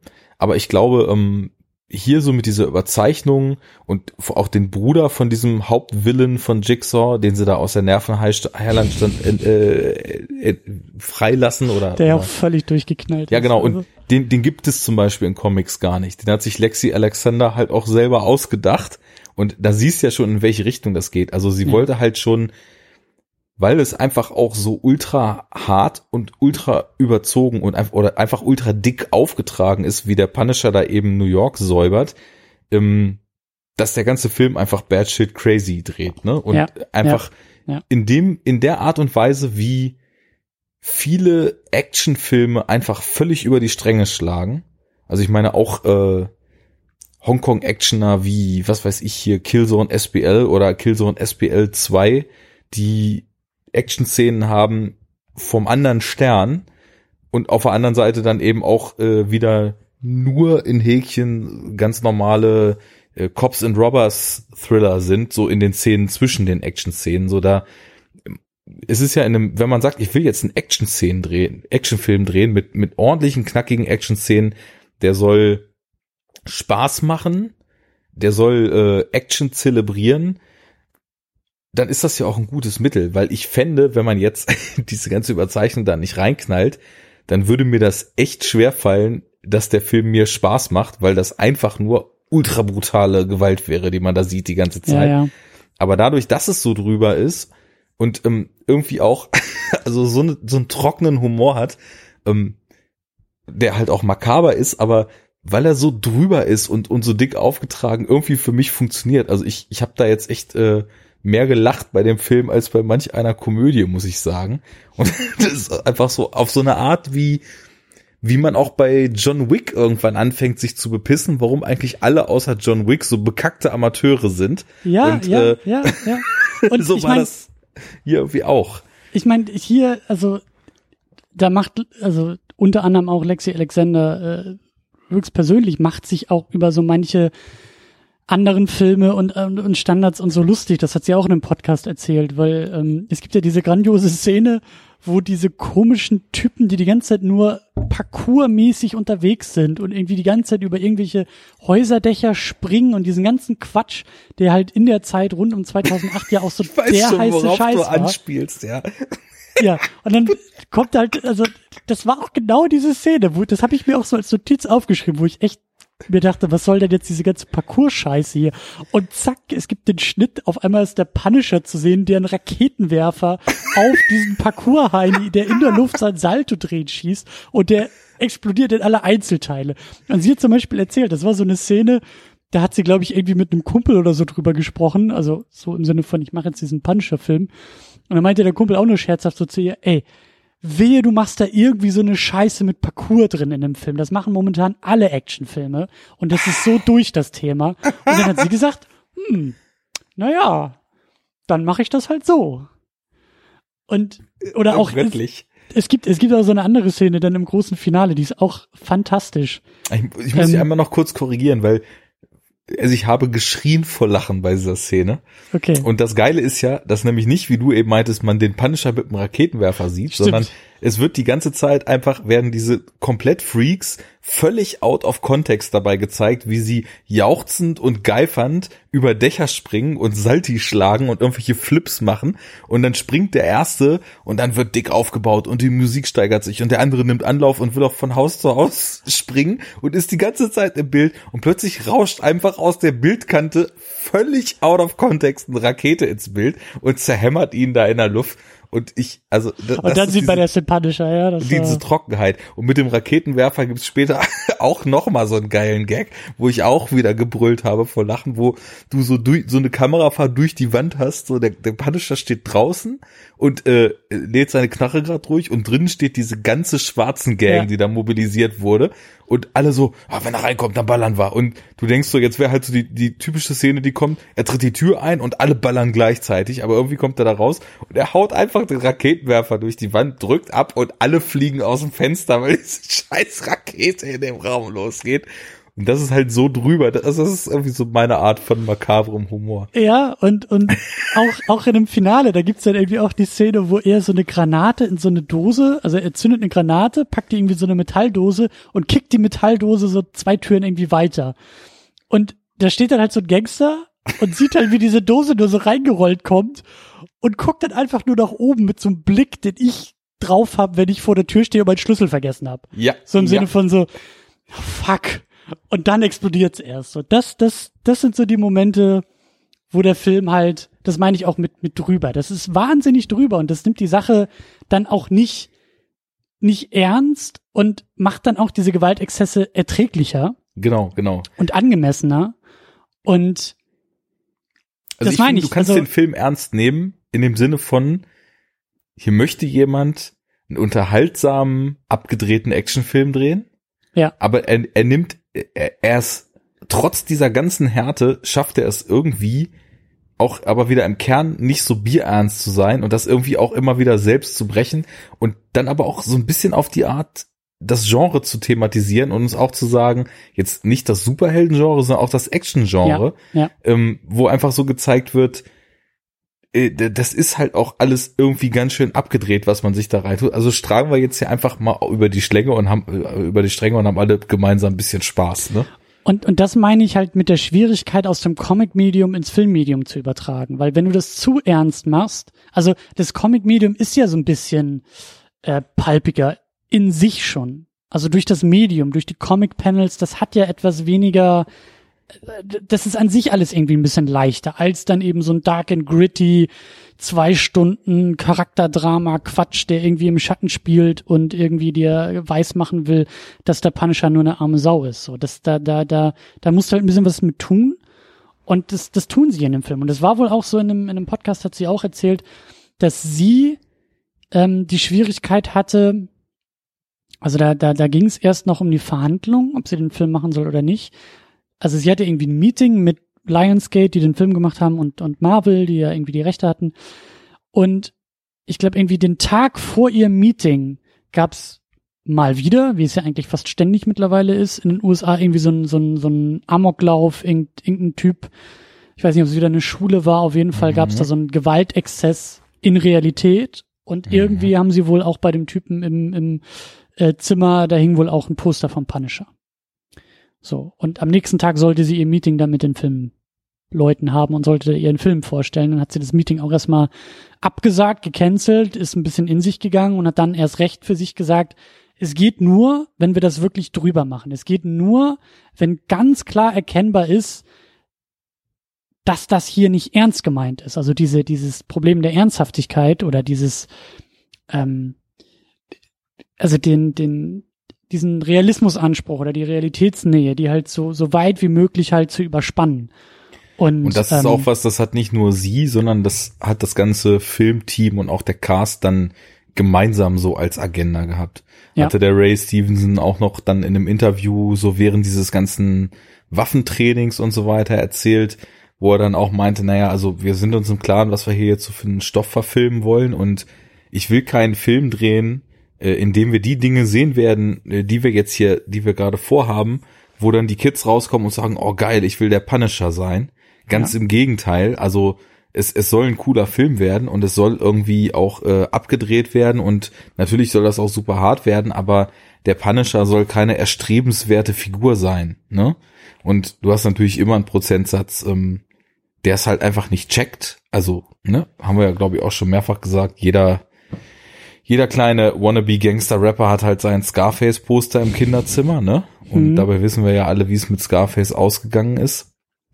Und ähm, genauso wird's halt auch so sein, dass irgendwelche Kids die kompletten Agro auf die Welt schieben, weil äh, Bullies und äh, Social Mobbing und ausgeschlossen und Außenseiter und so weiter, dass die wahrscheinlich im, im Punisher ganz gezwungenermaßen eine Figur finden, wo sie auch ihren Hass auf die Gesellschaft rein projizieren können und insofern dann auch da irgendwelche äh, Max Payne slash Punisher, weil die ja beide auch immer in so einer schönen schwarzen Kluft unterwegs sind, Fantasien so haben.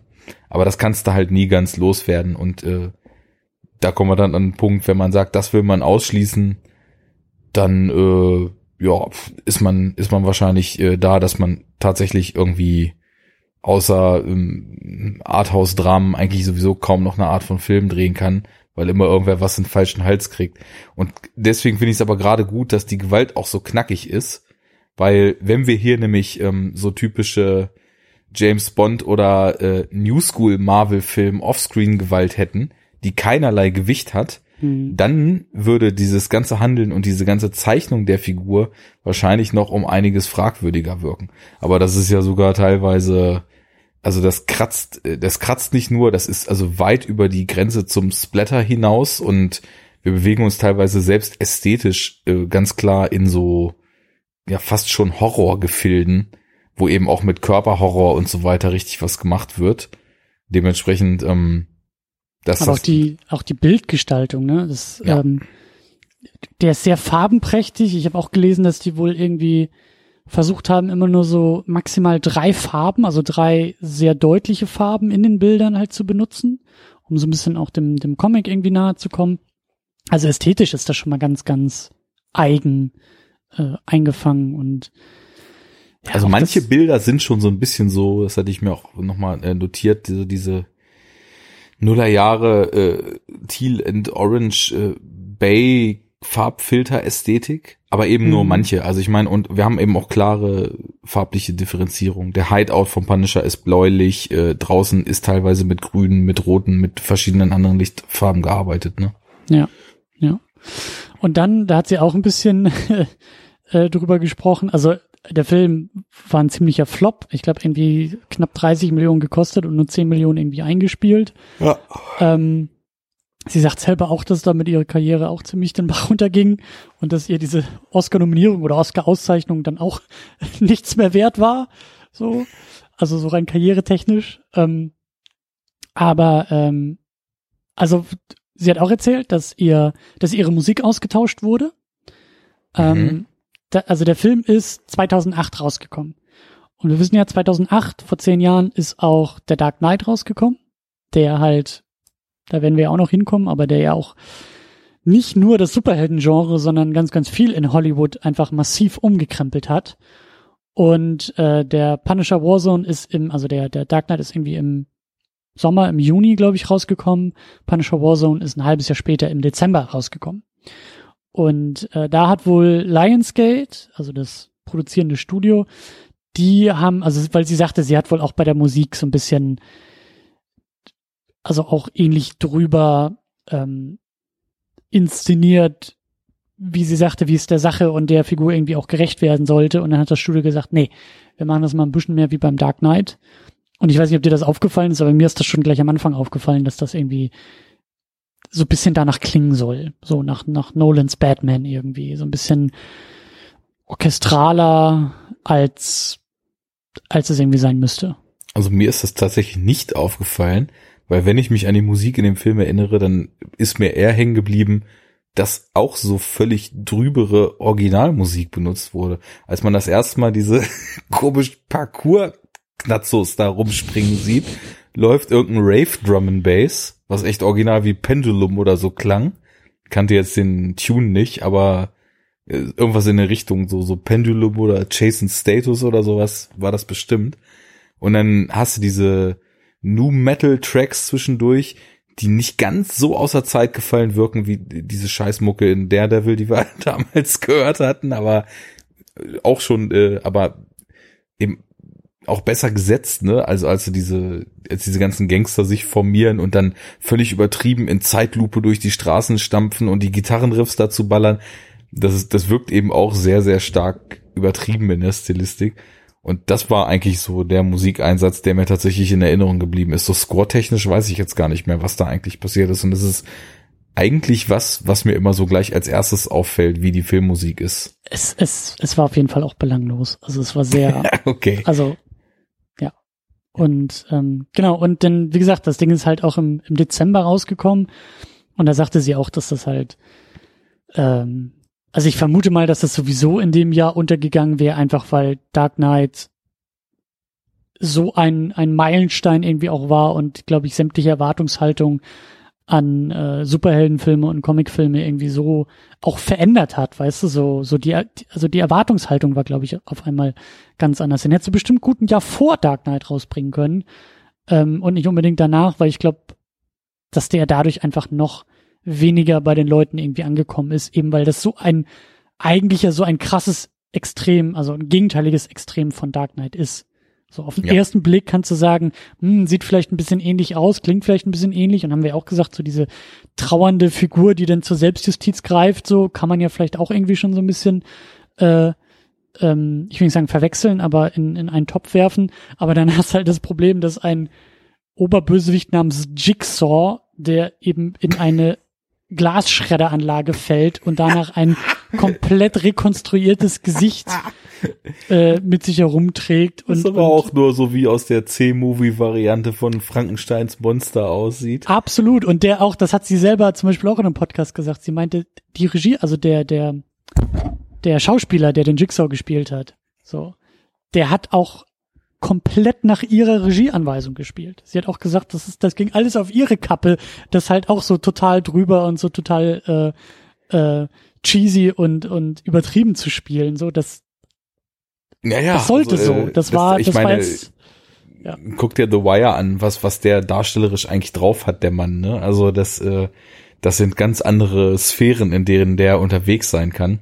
Und äh, also hier ist es geht schon total übertrieben los und als er dann später seinen irren Bruder abgeholt hat, da geben die sich ja nur noch eine Karte nach der anderen in der Hand. Ja. Und als er dann wirklich in so einem in so einem Tanzmarschier Ausrastgang äh, durch die Straßen laufend, um die nächste Gang zu rekrutieren, da konnte ich dann auch schon wieder nicht mehr, weil das ist einfach nur alles, das, das sind also drei Schichten nochmal oben drauf gelegt, so was die Absurdität betrifft.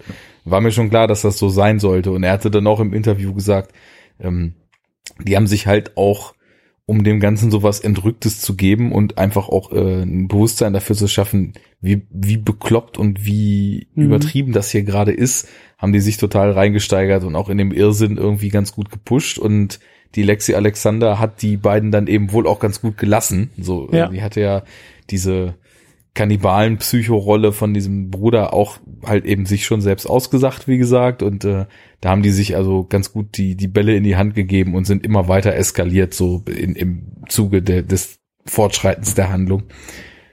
Ja. Gut, ja. also das äh, soll, glaube ich, schon, es ist, glaube ich, auch alles schon so ge geworden, wie es sein sollte.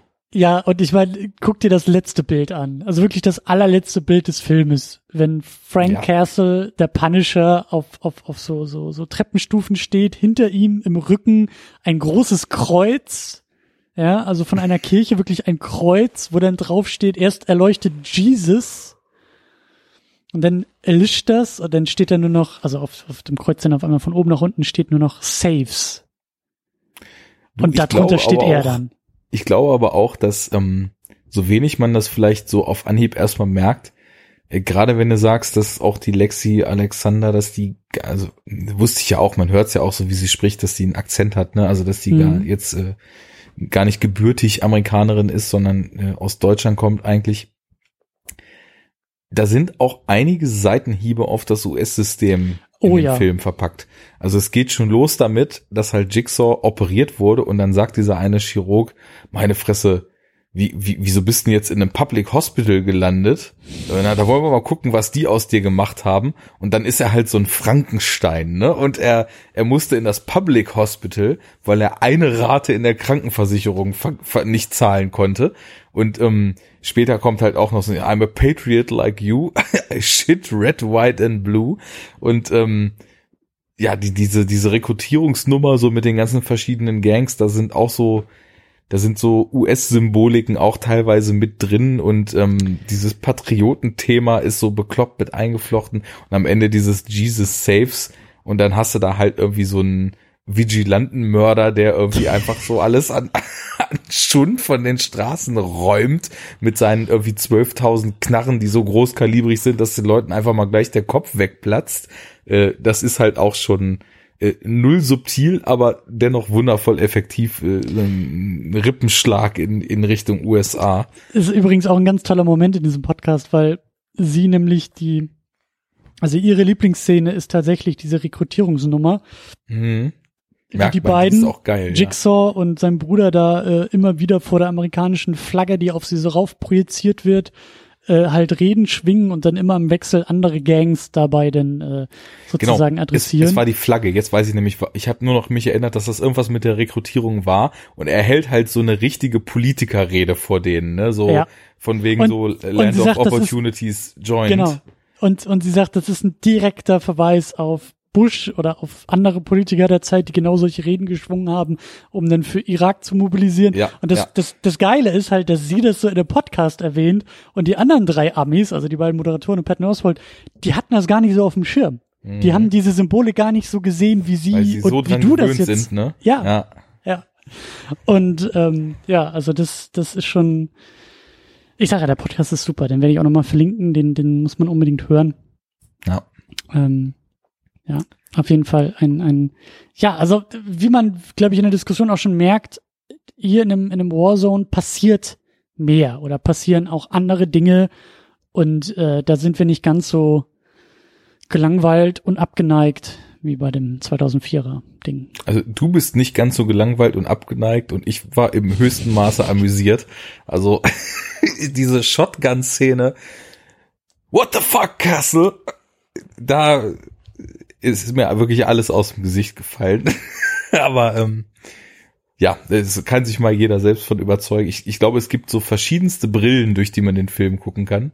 Ja. Und ähm, ja, also definitiv mehr Spaß gehabt als mit dem von 2004, denn da war mein Spaß nämlich, Spaßlevel nämlich genau gar nicht über 0 von 1000 hinausgekommen und dementsprechend ähm, ich mag wohl lieber B-Trash als gescheiterte Blockbuster. Das weiß ich nicht erst seit diesem Film, aber ja. einen trashigen B-Movie ziehe ich immer einem durchschnittlichen Blockbuster vor. Lass uns noch ein bisschen, ja? Äh, ich, der letzte Satz noch ich, dazu. Ich glaube, durchschnittlicher Blockbuster ist für mich wirklich so der Antichrist des Kinos. Also ich glaube, wenn ich das Schlimmste, was es filmisch überhaupt gibt, sind es für mich, glaube ich, wirklich durchschnittliche Blockbuster. Da bist du mit Tamino auch im selben Lager. Das mhm. äh, hatten wir damals bei, ich glaube, John Carter. Das ist uns auch sehr schwer gefallen, weil ja, das, ich, ich würde sagen, generell so durchschnittlich, durchschnittlich ist ein größeres Problem als schlecht, weil schlecht hat oft noch mehr Reibungspotenzial, ne? Ja, also aber ein durchschnittlicher Indie-Film für zwei Millionen Dollar, der hat halt bei Weitem nicht die Möglichkeiten gehabt und bei weitem nicht die Fallhöhe, die ein Blockbuster hat. Hm. Und so, so, so komplette, unambitionierte Durchschnittsware, die gar nichts will, für 200 Millionen Dollar, also der Punisher war ja jetzt nicht so teuer, aber heutzutage so zu produzieren, das ist für mich, glaube ich, so, das, das, das ist für mich so, dass, das, da verliere ich den Glauben an die Menschheit. Naja, das führt vielleicht zu weit, aber Kommen wir zur Wertung und kommen wir zu unserem Heldenthema. Genau, und kommen wir zu der Frage, was die beiden Filme vielleicht für das Genre tun oder im Genre tun oder vielleicht auch nicht. Und da will ich wieder den Bogen auch zu der Figur schlagen und damit auch die, die Frage schon mal so ein bisschen eröffnen, ähm, ob Superheld oder nicht, weil, also, also die Figur selber ist ja eigentlich kein Superheld. Nee. Weil komplett egoistisch getrieben, Rache als Motiv. Ähm, ich weiß gar nicht, wie das jetzt beim, beim zweiten, also beim ersten ging es ihm doch auch wirklich explizit um die Typen, die seine Familie äh, ermordet haben, oder? Das war doch so, so. Genau, also an das dem. ging darüber ja gar nicht hinaus. Nee, da haben wir ja diese Aufbruchsszene, so die quasi die Origin dann abschließen sollte, am Ende gehabt, wo man dann in einem hypothetischen Punisher 2 von 2006 ähm, dann quasi ihn auch dabei gesehen hätte, wie er sich dann anderen Dingen zuwendet. Aber ich könnte mir halt vorstellen, aufgrund dieses Blockbuster-Ansatzes, dass man in diesem hypothetischen Punisher 2 von 2006 wahrscheinlich diesen Punisher auch noch hätte Menschen retten lassen und so weiter. Sehen wir nicht. Also Meinst du auch Katzen vom Baum oder hätte er einfach den Baum erschossen? Ja, der hätte einfach den Baum äh, ja, so lang äh, mit dem Maschinengewehr äh, an die Wurzel geballert, bis er umgekippt wäre und die Katze dann von selber wieder hätte runterklettern können. Mhm. Wobei, nee, der Thomas Jane Punisher nicht. Der hätte mit den Schultern gezuckt und hätte Whisky getrunken. Aber ein richtiger Punisher, Punisher hätte das mit der Knarre so gemacht. Oder einfach mit einer Rakete gegen Baum geschossen. Nein, aber ich, also heldenhaft ist da gar nichts. Das ist halt Rache und Mord und Selbstjustiz und das, das äh, Höchstmaß an Güte, was zumindest der Ray Stevenson Punisher hat, ist, dass er dann eben auch noch Gewissensbisse kriegt und äh, aus dem Game aussteigen will, weil er als Kollateralschaden mal einen Agenten, der ja einer der Guten ist und eben in diesem binären System dann auf der richtigen Seite steht, äh, erledigt hat. Aber also mit Superheld hat das für mich nichts zu tun. Beide nicht. Nee. Mhm. Ob ich nun meine Familie räche oder ob ich mein, mein äh, alles alles Schlechte der Welt rächen möchte, ähm, das ist ja nur der Scope, aber die Intention ist ja dieselbe. Zwei Sachen, die mir, die mir noch so ein bisschen aufgefallen sind, die dann eher auch im Genre auftauchen, also Familie als Motiv, ist ja durchaus eine Sache, die immer wieder bei, bei Superhelden und, und Origin Stories und Superhelden-Thematiken auftauchen. Also Familie ist ja eigentlich eines der zentralsten Motive. Das haben wir beim ersten Punisher auch. Nun gut. Und beim zweiten haben wir dieses klassische, also das fand ich dann eigentlich schon wieder ganz süß, weil das irgendwie so ein, so ein Genre-Trope irgendwie dann auch wurde, dieses klassische moralische Dilemma im Finale. Das hat mich auch an den ersten Spider-Man erinnert, ne? Der Green Goblin, der Mhm. sagt, hier, du kannst nur einen retten, entweder dein, dein Mädchen oder du springst jetzt hier den äh, Kindern in der Gondel hinterher, so choose one. Ähm, Ja. so, das, aber du hast schon recht, das, das reißt die ganzen Filme ja nicht raus. Und dann ist mir eine Sache aufgefallen, da hast du auch schon so ein bisschen äh, drüber gesprochen im Vergleich so mit der Serie und auch so ein bisschen mit den Comics. Mein Gedanke war, dass, dass der Punisher auch kaum so, glaube ich, seinen eigenen Film trägt und gerade so als Puzzlestück in einem Team oder mit anderen durchaus Superhelden zusammen erst so richtig zur Geltung kommt. Also dem Punisher einen anderen, einen, einen, einen gleichwertigen ähm, Mitspieler oder eben vielleicht auch eher Gegenspieler gegenüberzustellen, der sagt, ey, eigentlich, so wie ich es mache, ist es richtig, indem ich halt nicht töte, indem ich halt nicht ganz so krass durchdrehe wie du und indem ich nicht nur irgendwelche persönliche Rachemotive irgendwie schieb, sondern auch so, ne, so der Batman, der irgendwie auch den, den letzten äh, Stage of Grieving irgendwie gegangen ist. Das könnte ich mir ziemlich gut vorstellen. Und ich denke mal, dass das so die Nummer ist, die da die zweite Staffel Daredevil gemacht hat, oder? Ähm, na, also mit Einschränkungen, weil ich glaube tatsächlich, dass dieses sich, sich wirklich von dem Töten abbringen lassen, dass das eigentlich der Figur schon widersprechen würde. Die kann irgendwie nicht anders. Nicht, ja, ja, aber darum geht's gerade. Nicht unbedingt, dass sie auch abschwört, aber dass sie halt diese Diskussion führen muss. So Ja, im, klar, im besten genau, also- aller Batman wie Superman Aspekte, wo man sagt, naja, im Kern ist da irgendwie eine Figur daneben, die eigentlich so, wenn man jetzt nur auf das Ziel guckt, irgendwie das Gleiche will, aber die Methoden, die Wege dahin, die sind halt höchst kontrovers, dieser beiden Mhm. Figuren.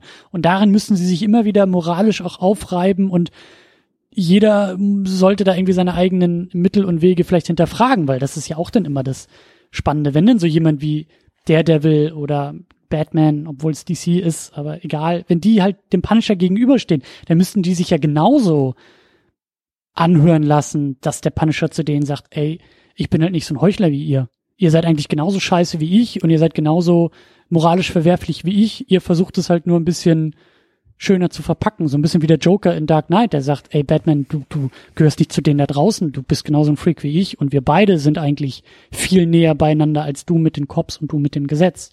So, das, weißt du, was ich meine? Das, da, da, da sehe ich Potenzial, da sehe ich Brisanz, da sehe ich.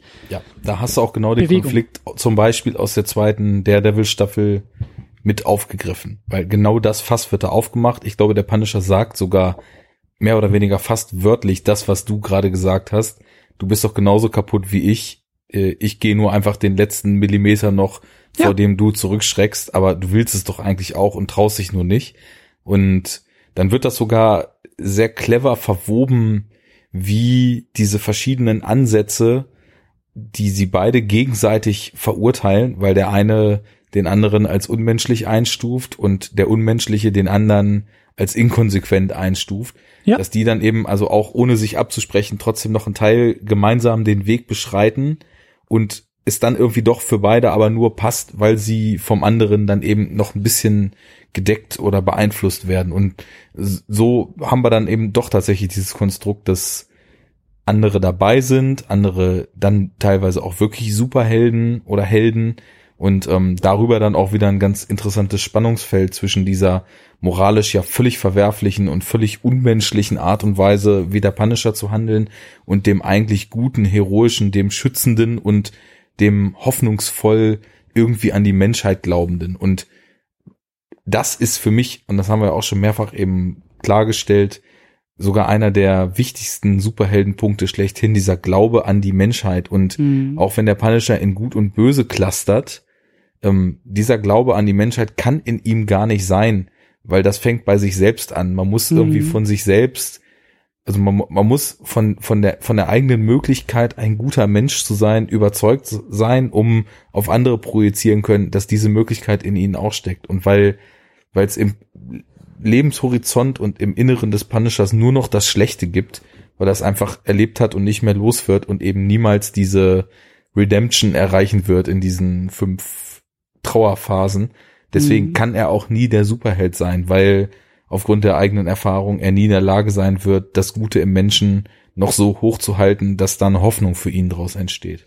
Hoffnung ist das, ist auch ein entscheidendes Wort dabei. Da muss ich auch die ganze Zeit dran denken. Ihm fehlt halt selber jegliche Hoffnung und ein Superheld ist auch irgendwo dazu da, um Hoffnung zu inspirieren.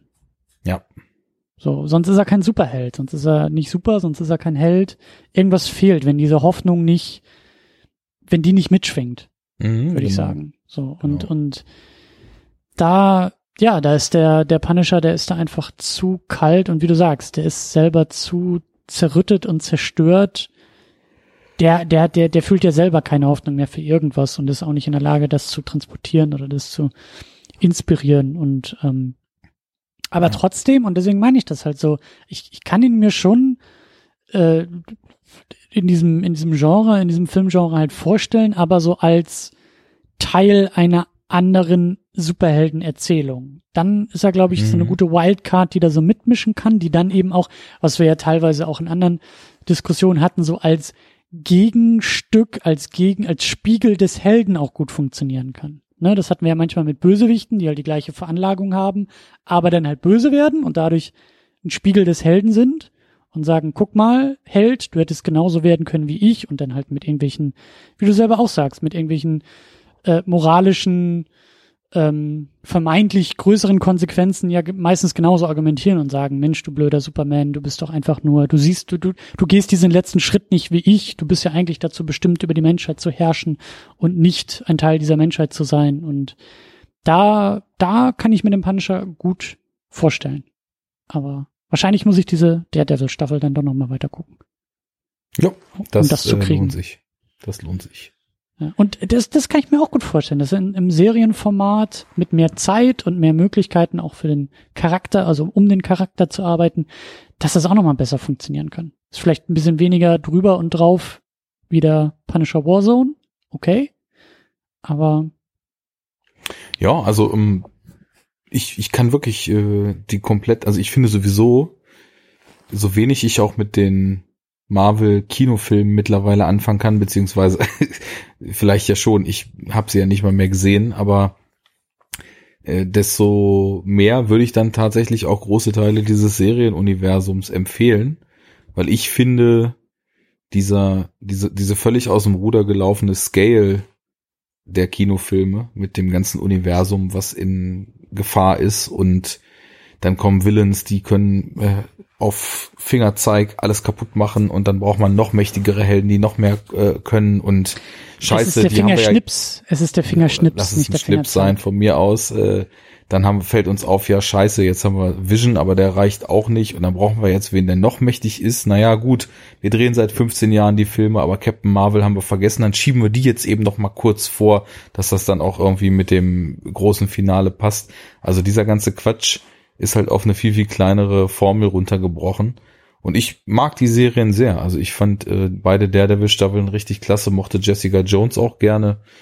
Und ähm, jetzt eben auch den Punisher wieder. Also der ist halt auch, das ist so ganz anders und das ist eben auch ganz schön, weil wir haben hier schon gesagt, das ist für uns jetzt so kein Superheld und eigentlich ist es eher so ein Crime Fighter und ja, in der Serie ist es genauso. Also er, er ist halt Mhm. Teil der Mhm. Daredevil-Staffel und da sind auch noch so größere, superheldenartigere Themen drin. Aber jetzt in der, in der Solo-Serie ist das viel mehr eigentlich so ein Polit-Thriller. Ne? Und äh, also an Superheldenkram ist da eigentlich gar nichts mehr drin. Und das zeigt ja auch irgendwie wieder, dass diese Figur nur oder am besten funktioniert, wenn du sie auf ein ganz, ganz stark geerdetes Maß runterholst und diese ganzen Cape- und Schlüpper-Geschichten da völlig rausstreichst. Und das haben sie eben, ich bin jetzt bei Folge 5 oder 6 von 13, das, das weiß ich nicht, wie es ausgeht, aber bis jetzt ist es halt tatsächlich so. Also diese Militärhistorie spielt da eine Rolle, dass die, die Dinge, die er im Krieg da erlebt hat, spielen eine Rolle und es ist eben ja mehr oder weniger so ein Regierungsverschwörungskomplott. Und äh, wenn es Action-Szenen gibt, ist das eher so Military-Kram. Und ähm, ja, ansonsten eben auch sehr stimmungsvoll und äh, deutlich stärker eben auch als in beiden Filmen hier jetzt auch mit der Psychologie dieser Figur auseinandergesetzt. Ja. Also da ja. ist echt Potenzial drin. Gut. Ich habe noch einen, einen, einen Nachtrag, den ich noch hier fürs Protokoll, zwei, zwei kleine Nachträge, die ich noch fürs Protokoll äh, abliefern will, einer kleiner als der andere. Und zwar, du hast von diesen Marvel Knights erzählt, Mhm. als, als äh, Comic-Imprint, als Label. Das haben wir bei Punisher Warzone auch. Das ist der erste Film, der unter dem Marvel Knights Logo auch läuft. Ja. Und er ist der vorletzte Film, der unter diesem Marvel Knights Logo läuft. Das haben sie dann nämlich noch mal beim ähm, Ghost Rider Ghost noch mal Rider, ne? rausgepackt. Ja. ja. Und dann nie wieder. Ähm, werden wir, glaube ich, auch noch zu sprechen kommen, warum wahrscheinlich nach Ghost Rider keine weiteren Marvel Knights Filme kamen. Aber es war auch diese Überlegung, äh, da hat Marvel ja auch noch nicht selber produziert, also nicht selber gemacht und gedreht, halt mit dem Knights Label die etwas erwachseneren Filme zu klassifizieren, aber es war halt der hier, der ist gefloppt. Ghost Rider ist gefloppt, obwohl er dann auch nochmal eine Fortsetzung bekommen hat, aber damit war die Idee dann auch vom Tisch, was aus den Marvel Knights im Filmbereich zu machen.